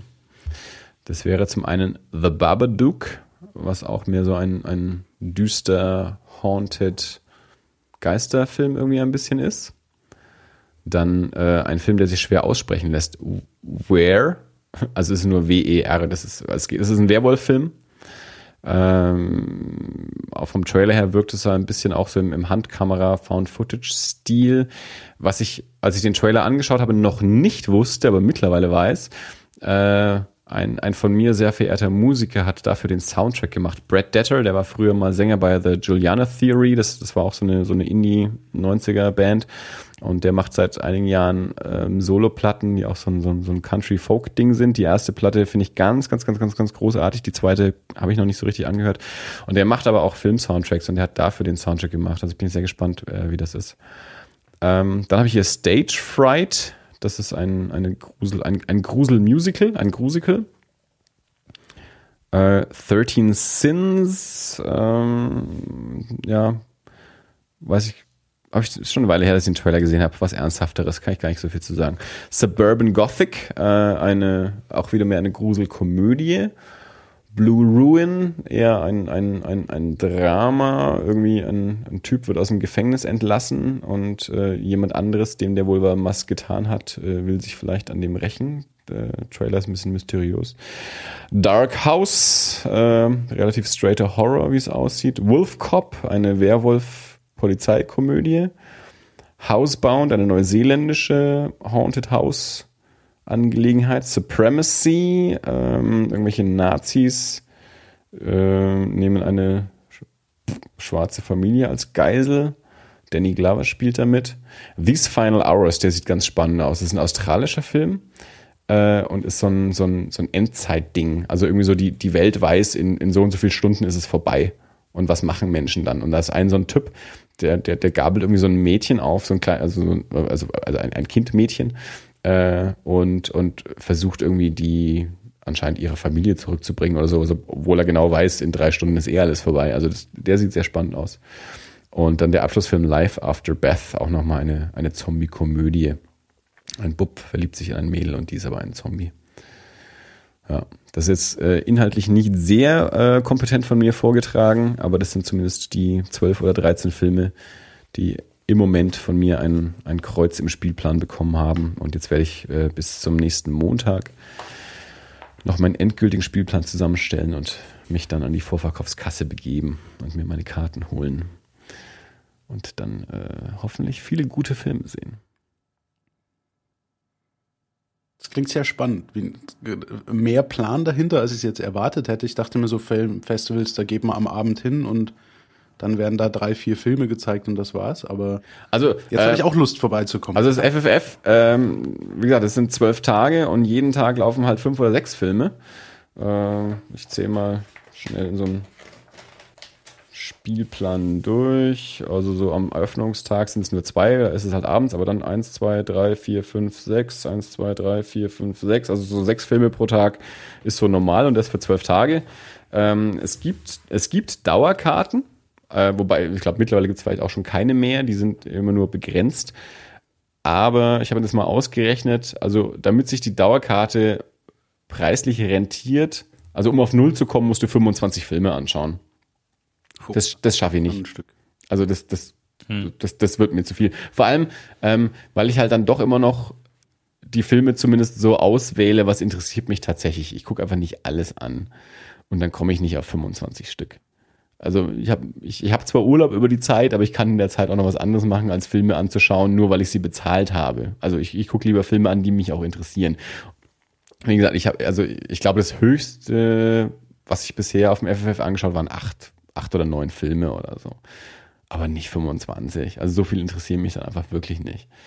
Und deswegen. Selbst acht machen mich da echt neidisch. Ich schaff's im Schnitt vielleicht, ich glaube, im Monat auf ein oder zwei Filme momentan. Du, mehr kriege ich irgendwie nicht rein organisiert in meinen. Du, ich habe jetzt in den äh, in der letzten Woche habe ich jetzt irgendwie drei Filme im Kino gesehen. Dafür habe ich vorher zwei Monate keinen gesehen. Also das, das der Sommer war jetzt ein echtes Loch. Ah, okay. äh, und und das FFF ist natürlich jetzt auch so ein spezielles Event. Also ich habe ich nehme da halt auch wirklich Urlaub. Also ich habe jedes Jahr zwei Wochen Urlaub und weil ich sonst nichts damit anzufangen weiß, nehme ich die halt über das Fantasy Filmfest. Die, also ich habe mehr Wochen als äh, zwei, aber zwei Wochen nehme ich halt über das Fantasy Filmfest.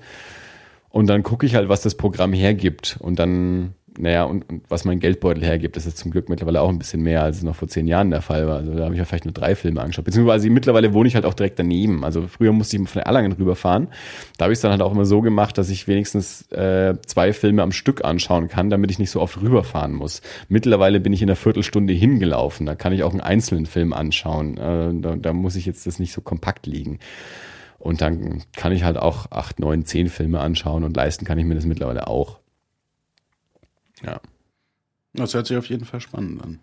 Ja, das, das Coole ist halt, also man, klar, man muss mit dem Genre irgendwas anfangen können. Also man, es laufen jetzt ja jetzt nicht nur Horrorfilme, also da laufen halt auch Thriller, da ein großer Fokus immer auch auf asiatische Filme, so im, im Thriller- und im Action-Bereich. Aber schon natürlich auch viel Grusel. Äh, und das, das Coole daran ist halt, da laufen halt Filme, die äh, in Deutschland noch nicht gelaufen sind und die in Deutschland vielleicht auch nie laufen werden. Das sind alles ungeschnittene Festivalfassungen, also äh, sprich alles in der Originalfassung, im Zweifelsfall untertitelt. Also die englischen Filme sind meistens ohne Untertitel, alle anderen nicht deutschen Sprachen sind dann normalerweise untertitelt, teilweise halt auch nur Englisch untertitelt, manchmal Deutsch untertitelt. Ähm, aber es sind eben Filme, wie gesagt, die hier noch nicht im Kino waren, die teilweise auch noch gar keinen Verleih haben, also wo man auch gar nicht weiß, kommen die überhaupt ins Kino, kommen die überhaupt auf DVD raus, manchmal kommen die erst drei Jahre später auf DVD raus. Also das ist halt so eine Chance, äh, Filme im Kino zu sehen, die man sonst halt vielleicht nicht im Kino kriegt. Und wenn man da halt so ein bisschen eine, eine Genre-Affinität hat, äh, wie, wie ich, also das Fantasy Filmfest ist so ein Ding, das hatte ich ewig schon auf dem Schirm und dachte mir immer, Mensch, da fahre ich mal nach München oder so und, und gehe da mal hin. Das ist so das, das Filmfestival, das mich wirklich interessiert. Und dann kam halt irgendwann der Zeitpunkt, ähm, wo es dann eben auch in, in Nürnberg war. Und ab da war ich auf jedem. Also da war es dann klar, okay, cool, jetzt ist es hier direkt vor der Haustür. Ähm, das ist auch so ein fe- fester Programmpunkt im Jahr, da äh, auf jeden Fall ein paar Filme anzuschauen. Und ja, das äh, da habe ich auch ähm, natürlich meine Rob Zombie-Filme so gesehen. Also das, das erste Jahr, als es in Nürnberg war, war halt auch äh, House of a Thousand Corpses im Programm und das war der erste Film, den ich auf jeden Fall angestrichen habe. Okay, den, den gucke ich auf jeden Fall an. Und das war eines der besten Kinoerlebnisse, die ich da so hatte. Für die Leute, die Ah, für die Leute, die, ähm, die jetzt sich denken, na gut, den, den, äh, den, den Freak-Stuff, den der Andi sich so anschaut, brauche ich mir nicht anzuschauen. Also ich war letztes Jahr auch mit äh, dir in einem Film auf dem Otto Thomas haben wir angeschaut. Otto Thomas, Ja. der zwar vor unserem Filmsnob-Freund Thomas nicht so bestanden hat. Der hat nicht mitgeguckt. Der konnte nicht mitgehen. Tobi war mit dabei und wir fanden ihn alle gut. Thomas wollte eigentlich, konnte dann aber nicht. Der hat ihn nicht gesehen. Der war doch auch, aber der stand danach davor, doch, natürlich. War er mit den Thomas? Ja, der, weil der danach noch gesagt hat, ja, 80er Jahre Style. Ach so, stimmt, du hast recht. Ich, ich hatte irgendwie, da hatte ich auf dem Schirm, dass der den nicht mit angeguckt hat, aber du hast recht. Also wir, Ja. wir und, haben ja dann mit Tobi hinterher Genau. noch aufgenommen. Tobi, du und ich. Ich dachte und irgendwie, Thomas, wäre nicht dabei gewesen. Nee, er war dann war das was anderes, weil, Definitiv. weil irgendwas hat er nicht mit anschauen können, weil er Ja. da arbeitstechnisch weg war. Okay, ja, Genau, und da, da haben wir Ott Thomas gesehen und ähm, also ich, ich muss ganz ehrlich sagen, also also spitze. Für, ja, aber prinzipiell, wenn du mir sagst, äh, Filme auf dem FFF äh, hier, dann bin ich erstmal skeptisch, ja, weil ich weiß, das ist eigentlich nicht meine Art von, von Genre, von Film, Ja. das ich mir anschauen würde. Aber Thomas hat mir so gut gefallen, dass ich mir auch die DVD gekauft habe. Da darf man sich eben nicht abschrecken lassen. Also das, das, das Spektrum ist größer. Es Ja. ist halt nicht einfach ein reines Horrorfilm. Das ist wie beim Weekend of Fear. Das heißt zwar Weekend of Fear, aber man kriegt halt auf dem, auf dem Fantasy Filmfest alles, was halt irgendwie so, so, so einen halben Schritt bis ganzen Schritt neben dem Mainstream ist. Also da, da kriegst du halt auch mal irgendwie so einfach so die obskure Komödie oder eben den asiatischen Thriller, ohne dass das jetzt gleich irgendwie schlimmer Splatter, Horror oder sonst irgendwas sein müsste. Ja. Also es ist halt alles, was jetzt nicht so ganz das, das Mainstream-Kino ist, was halt irgendwie ein bisschen skurril äh, ist. Da, da kann man gut mal ein Auge hinwerfen, äh, auch wenn man kein Horrorfan ist, kriegt man da, äh, also ich mein, wir haben gerade festgestellt, da kommen irgendwie sechs Filme pro Tag und das für zwölf Tage. Ähm, d- die Auswahl ist da groß genug. Da, Volker, hast du zufällig Ott Thomas gesehen? Äh, was? Ott Thomas. Ott Thomas. Nee, Ott, sagt d- d- mir jetzt nichts. Sehr zu empfehlen. Also wir haben da äh, letztes Jahr haben wir äh, eine eine eigene Folge zum Fantasy Filmfest gemacht, die wir mit unserem lieben Freund Tobi aufgenommen haben. Da haben wir einige Filme besprochen, die wir gesehen haben.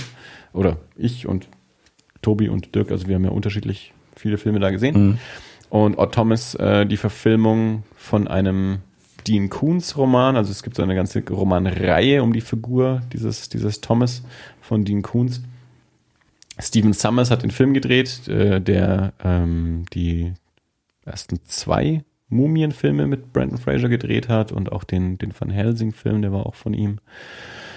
Ähm, wovon man sich aber nicht abschrecken lassen sollte. Also auch Thomas ist besser als die, diese anderen Filme. Mit Abstand. Der hat mir echt gut gefallen, weil er, und, und gerade wegen dieses 80er Jahre Feels. Also der, der hat wirklich so, ein- so ein 80er Jahre so, so Gremlins, Ghostbusters äh, Ding irgendwie aufgemacht. Und der, der Hauptdarsteller ist der, der in den J.J. Abrams Star Trek Filmen den Chekhov Anton Yeltsin oder so heißt der, glaube ich. Ich habe es nicht mehr ganz auf dem Schirm. Volker, lass uns auch einen Deal machen. Ich bring dir Ott Thomas mit und du bringst mir Chodorowskis äh, Dune mit. Und dann Alles tauschen wir. Können wir machen. Und dann unterhalten wir uns Ähm, immer wieder hier.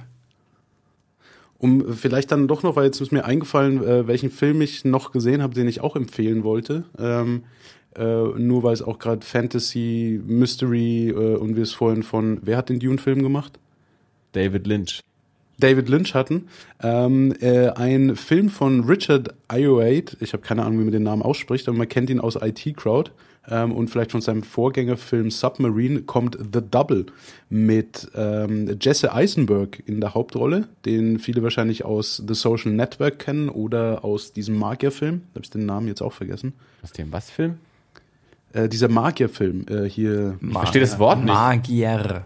Magier, Oh, ich Zauberer. Höre arkane Kräfte herauf. Oder natürlich auch aus Zombieland. Stimmt, da spielt er mit. Den kenne ich zwar, aber da wusste ich gar Erst nicht, er da Magier nicht verstehen, aber dann einen auf, äh, natürlich. Natürlich wir auch kennen. Also Zombieland habe ich, hab Den ich Namen ja schon von dem. Magierfilm kriege ich gerade auch nicht hin, weil ich den nicht gesehen habe. aber Ich habe Now You See Me, akustisch die einfach unfassbaren zu. Ja, Markerfilm verstanden. Hier, Keine Ahnung, was er meint. Der Schauspieler, der den Magier gespielt hat. Naja, wenn er Unfassbar Jesse Eisenberg, ich weiß ja, wer Jesse Eisenberg ist, also ja, Ja, aber so ist es ja nicht. nicht. Okay, Volker, The Double. Jesse Eisenberg Anyway. ist der Typ, äh, als der frisch war, äh, sah der aus wie Michael Sarah an einem schlechten Tag. Volker, The Double. Ist ein guter Film. Oh Angucken. nein, jetzt schmiert Skype ab. Bist du noch da? Ich bin noch da, ja. Hört ihr mich Okay. noch? Also, Volker, The Double. The Double. Äh, guter Film, äh, etwas verwirrend. Ich dachte, straightforward ist aber eher in der David Lynch-Richtung anzusiedeln. Ähm, ist gut, macht Spaß, äh, ist Thriller, ist äh, ein bisschen Dystopie äh, mit drin, um da nochmal anzuklingen. Ähm, hat eine starke Hauptrolle, Jesse Eisenberg macht einen super Job ähm, und ja, was, wer so David Lynch in die Richtung ein bisschen gut findet, äh, darf sich den angucken. Also es ist sehr eigenartig. Aber gut. Mit Jesse Eisenberg aus dem Magierfilm. gar nichts. The Double. Äh, ja, ist äh, einer der Filme, warum habe ich den geguckt? Weil ich irgendwann mal den Trailer gesehen habe und ich sonst normalerweise immer vergesse, welche Trailer ich gut finde und welche Filme ich mir angucke. Aber da war dann so in ein dem Fall hatte Blurb auf dem Cover. Nee, in dem Fall hatte ich es mir mal aufgeschrieben. Und als ich dann dran vorbeilief, äh, wusste ich dann, alles klar. Und äh, bei der Gelegenheit sehe ich gerade, dass von Die Unfassbaren Now You See Me scheinbar tatsächlich ein zweiter Teil gemacht wird. Tatsächlich. Wie das funktionieren soll, weiß ich auch noch nicht genau. Ich habe den nicht gesehen, aber ich dachte auch, dass den keiner geguckt hat. Ich habe ihn im Flugzeug geguckt. Ich hatte mich tierisch drauf gefreut, weil ich da die Trailer großartig fand und war super enttäuscht vom Film. Sehr schön. Das ist eine beste Voraussetzung für den zweiten Teil. Ja. Deswegen wundere ich mich auch. Wie, wie bei The Purge. Ja? Nette Idee. Der erste. Film war nicht so toll. Aber das, das, bei The Purge ist zumindest so ein Film, der kostet nicht viel, der hat äh, wahrscheinlich einfach sein Geld auch wirklich eingespielt, da lohnt sich einen zweiten Teil zu machen. Bei, äh, Nur weil er sein Geld eingespielt hat, heißt das noch lange nicht, dass ich das. für eine Produktionsfirma reicht es. Deswegen, ja, schon, aber nicht für mich, um ihn, Nö. um ihn mal anzuschauen. Aber wenn jetzt diesen Magierfilm, ich vermute, dass der ein bisschen mehr Geld gekostet hat, wenn den keiner angeschaut hat, warum es dann einen zweiten Teil gibt, aber gut, das kann ich auch falsch einschätzen. Vielleicht haben die da wirklich genug Leute angeschaut. Moment, Moment. Ich dachte, der, der Magierfilm war doch The Double. Nee, Die Unfassbaren auch. Nee, das, ja, nee, die Unfassbaren war der Magierfilm. Now You See Me, das ist der englische Titel. Und Und Fassband, das ist was ein, war. The Double ist ein ganz anderer Film. Nur mit auch Genau. mit Jesse Eisenberg. Hör doch, hör doch deinem lieben Schwager mal zu. ja? Ich schneide das alles raus. Ah, Du machst einfach, wo wir die erste Pause machen, hörst du einfach Ja, genau. auf mit der Folge. So. Die Folge ist dann nachher nur noch irgendwie 45 Minuten lang oder so, wenn ich alles geschnitten habe. jetzt, jetzt, wo, jetzt, wo ich mit unserem, mit unserem Schnittprogramm endlich umgehen kann, da wird, wird zensiert. Und Aber ich- also ich wäre, ähm, ich habe jetzt die Dystopie-Geschichte nochmal anklingen lassen, ähm, was ich äh, super, also ich bin auch immer gern dabei, mich über Filme zu unterhalten, wo man sich vorher mal abspricht, dass man die anguckt. Für uns ist jetzt schwer, die zusammen anzugucken. Das ist auch nicht, nicht, nur, nicht nur zusammen anzuschauen, sondern im gleichen Zeitraum anzuschauen, ist schon so eine Schwierigkeit. Genau deswegen kann man sich vielleicht einfach mal absprechen. Wenn irgendjemand einen ganz besonderen Filmtipp hat, und ich glaube, Andi, du hast ja eigentlich immer recht viele davon, äh, vielleicht kann man sich einfach mal einen nehmen. Und dann, äh, wenn ich beim nächsten Mal wieder irgendwann dabei bin, dann kann ich auch vorbereitet sein quasi. Ja, an sich finde ich sowas gut. Ich weiß nur, dass es auch häufig schwierig ist, eben terminlich mal was gleichzeitig vorzubereiten. Alter, nur weil du jetzt innerhalb von einer Woche 25 Filme gesehen hast, ja. Wir können das auch nicht, ganz einfach. nicht erwartet, dass du irgendeinen davon gesehen hast. Aber ich weiß eben auch, ich, das ist ja auch kein Vorwurf, aber ich weiß ja auch zeitlich, es ist nun mal schwierig. Also wenn ich sage, Dirk, schau dir innerhalb einer Woche mal den und den Film an, kann ich nicht davon ausgehen, dass du wirklich Zeit hast, den anzuschauen. Wir- wir das können ist ja nun mal so. Also ich kann das ja auch nicht. Also, ich, also wenn du zu mir sagst, schau dir in der Woche den Film an, kann ich das auch nicht versprechen. Also Ich glaube, ich bin gerade zu einem echt schlechten Zeitpunkt. Nee, nee, das ist völlig, Nein, es das ist völlig okay. Es ist Der- völlig okay. Keine Angst. Mama und Papa streiten sich nicht. Der, der schlechte Zeitpunkt ist nur dadurch definiert, dass die zweite Flasche Wein leer ist. Also je mehr Alkohol wir haben, desto höher. Das ist wie, das ist wie ähm, Godwin's Law. Ja, je mehr Wein, desto höher die Chance, dass wir uns anzicken. Okay, okay. Aber ihr zickt euch ja gar nicht. Nein. Anyway, Dirk, dadurch, dass wir uns ja äh, in, im Laufe der nächsten Woche quasi sehen werden, ähm, können wir uns auch einfach irgendwie auf einen Film einigen, den wir dann dort zusammen angucken. Wir werden dann nicht dazukommen wahrscheinlich. Oder wir suchen uns was, was äh, kompatibel ist mit ja unseren vielleicht, besseren ich, Hälften. ich hätte ja vielleicht auch Zeit nächste Woche. In Prag? Magst du auch noch Ihr seht euch in kommen? Prag. Also das wusste ich natürlich, Ja. dass ihr euch in Prag seht. Ja, nein, ich Ach so. muss ja arbeiten. In Vorbereitung in auf. Fantasy Filmfest. Nee, ich muss wirklich arbeiten. Aber das ist eben nicht in Prag, sondern in Nürnberg. Ja, der Einzige, der Ah. nicht arbeiten muss, bin ich. Aber das ist doch nicht so weit von Prag, oder? Nürnberg, Nürnberg, Prag, Prag, das schafft man fährt schon mal in einer Stunde. Ja, drei. Da kann ich ja nach der Arbeit mal schnell hinjetten, um Oh. mit euch einen Film anzuschauen. In der Spät? Ich glaube nicht. Auf jeden Fall. Ich verzichte.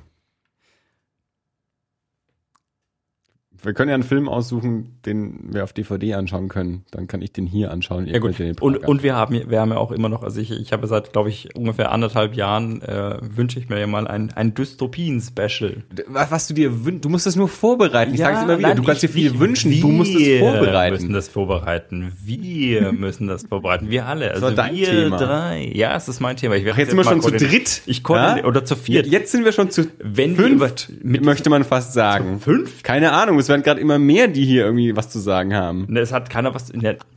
Das, das Dystopien, ich habe immer schon gesagt, wir, wir, wir, wir können da Bücher reinmachen, wir können da Filme reinmachen, wir können da, wir können da Spiele reinmachen und da war immer schon auch, da, da hier von dieser Holland-Fraktion die Rede. Na, dann bereite das doch mal vor. Ich Ich das. bereite das mal. Nicht, ich bereite das mal vor, ich höre mir das an. Nee. So, ich bereite das jetzt vor. Ja, ich, ich vergebe Hausaufgaben. Ich mache mal ein Gantt-Projekt.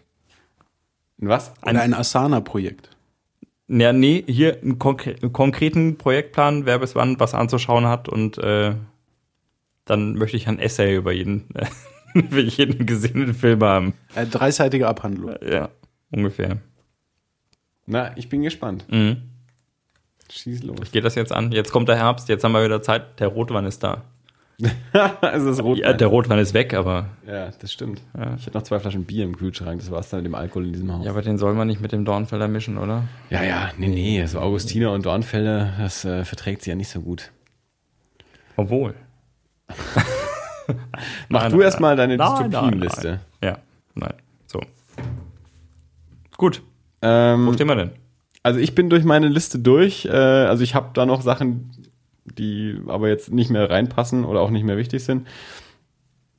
Ähm, Vo- Volker, noch was in der Hinterhand?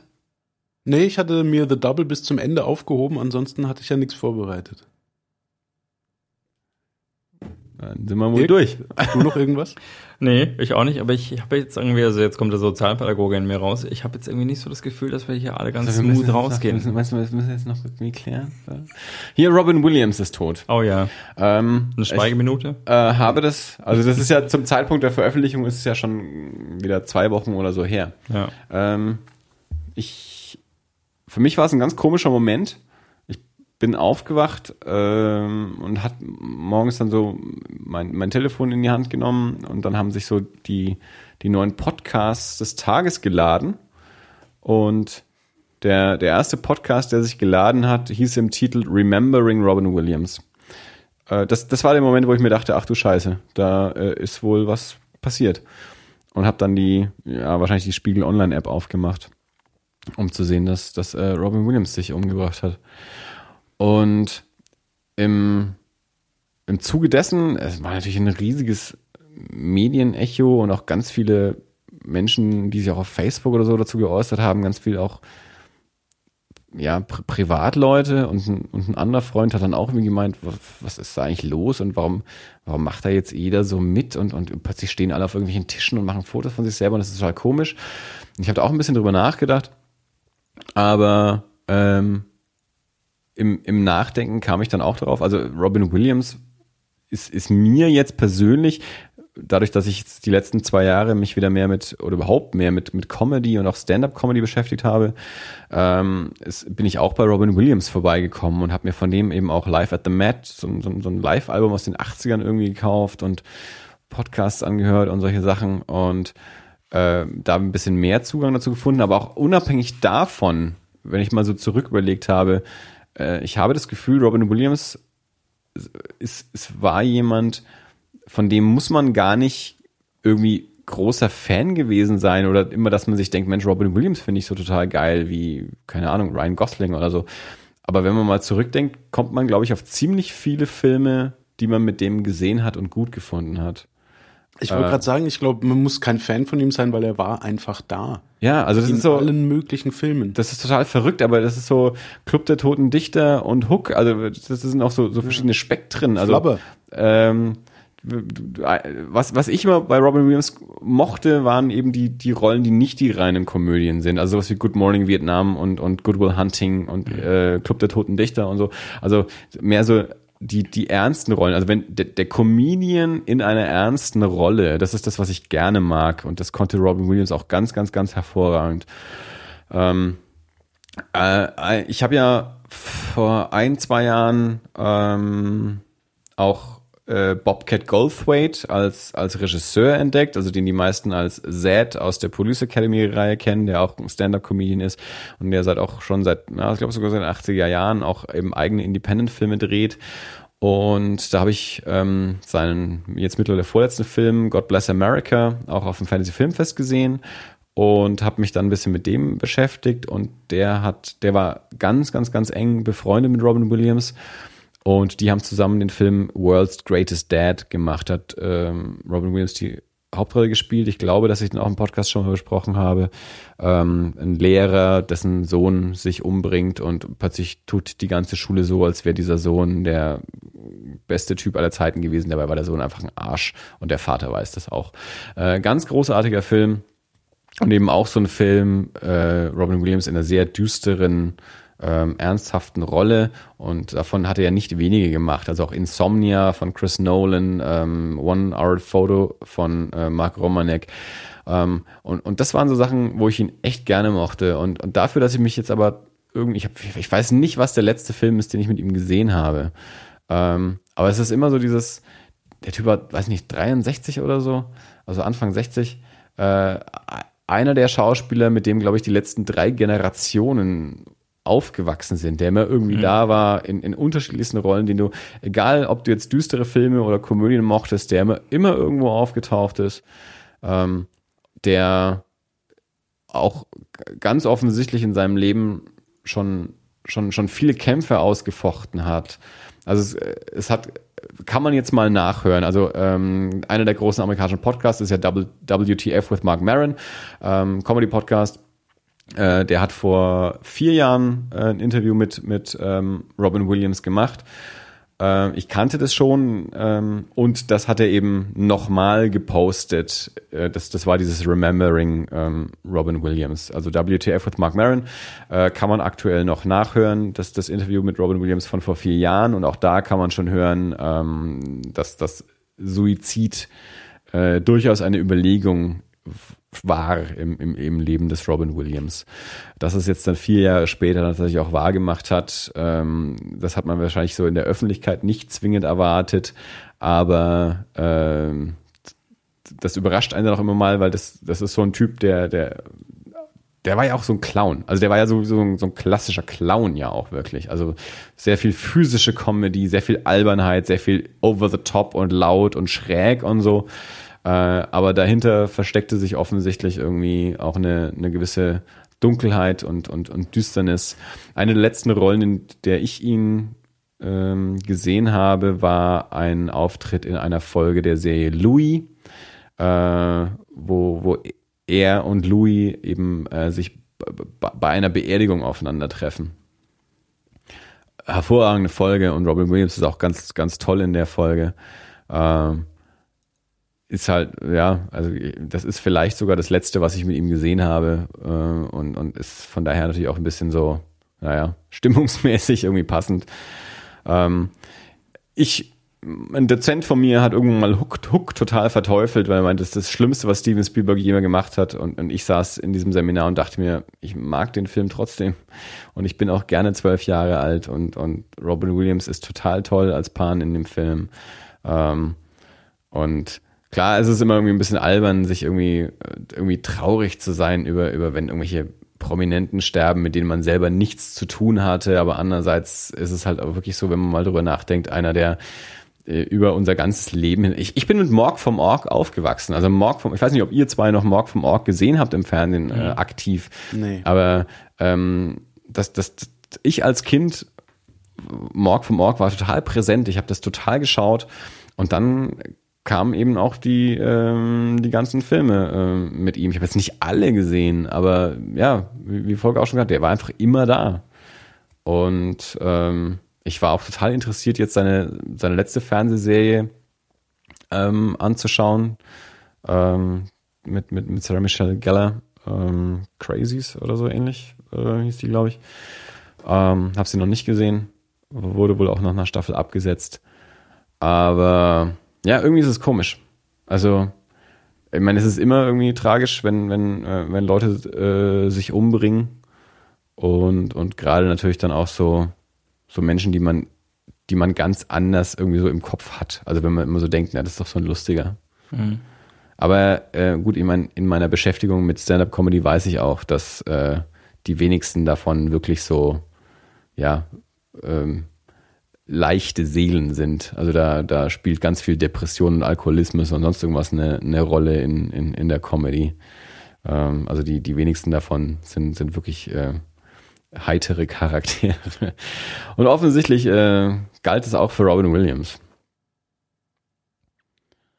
Ähm, deswegen, ähm, wie gesagt, auch wenn es schon zwei Wochen her ist oder so, einfach mal wieder einen Robin Williams-Film einlegen oder äh, ein, eins seiner Stand-Up-Specials sich äh, auf iTunes oder CD irgendwie besorgen und sich mal auflegen und, und einfach mal wieder Hook anschauen und Spaß dran haben. Also sind ein paar ganz hervorragende Filme und wenn es auch was äh, Düsteres sein darf, dann greift gerne mal zu World's Greatest Dad, den wahrscheinlich die allerwenigsten gesehen haben. Wahrscheinlich war der nicht mehr im Kino bei uns, keine Ahnung. Ähm, aber großartiger Film und da, da sind so einige. Also wenn man mal so die, die Filmografie von Robin Williams durchgeht, ist man, glaube ich, ziemlich erstaunt, wie viele Filme man davon gesehen hat und wie viele Filme man davon auch wirklich gut fand. Und äh, selbst wenn man sie lange nicht gesehen hat, stellt man doch wieder fest, stimmt, den habe ich gesehen und den mochte ich echt gerne. Ja. Mensch, habe ich es mal runtergezogen zum Ende. Ja, Ja, das war der. das war mal ein melancholischer Abschluss. Ja, aber lebensbejahend Ja, in einer gewissen Weise. in einer gewissen Weise. auf jeden Fall. Ähm, Ich fand ihn toll in Hook. Hook war einer der ersten Filme, die ich bewusst im Kino gesehen habe ja. und hat mich beeindruckt. Und ich fand, äh, er hat- hatte eine klasse Leistung. Es ist einfach So ein schö schöner Film auch. ein wunderbar unterhaltsamer Abenteuerfilm und, und genau die Art von Film, die wie wir es vorhin bei Odd Thomas auch hatten, so aus den 80er Jahren, ähm, so dieses, es, diese, dieses Unterhaltung für die ganze Familie. Es geht zwar um, um Kindheit, es ist aber nicht nur für Kinder. Also das, so wirklich so diese Steven Spielberg-Filme der 80er Jahre, also diese Amblin Entertainment-Filme, Goonies, Gremlins und der ganze Kram und, und was J.J. Abrams dann mit, mit Super 8 äh, neu gemacht hat. Und mein Hook ist ein Spielberg-Film und Spielberg ist da natürlich der ganz große Typ dafür, so diese Family Entertainment, aber für jedes Alter zu machen. Und äh, klar ist Hook irgendwie over the top und besonders bunt und quietschig und so, aber ähm, ja, klar, wenn wir waren auch in dem richtigen Alter, als der rauskam. Ähm, aber wie ich auch immer sage, manchmal bin ich auch heute gerne einfach noch zwölf und hab Spaß mit solchen Filmen und lass mich eben auch auf Super 8 ein und äh, freue mich auf den nächsten Star Wars Film. Ich glaube, das ist ein guter Abschluss. Ja. Schaut euch Hook an. Denke ich auch. in Remembrance Oder of The Double. Robin Williams. Ist der auch mit Robin Williams? Oh nein, Entschuldigung. Ja, gut. Dann- also, ja, mach mir meinen Oder, oder melancholischen Schlussauftritt nicht zunichte. Hier, Dramatik. Mann, Volker. War das alles? Das war alles. Volker? das war alles.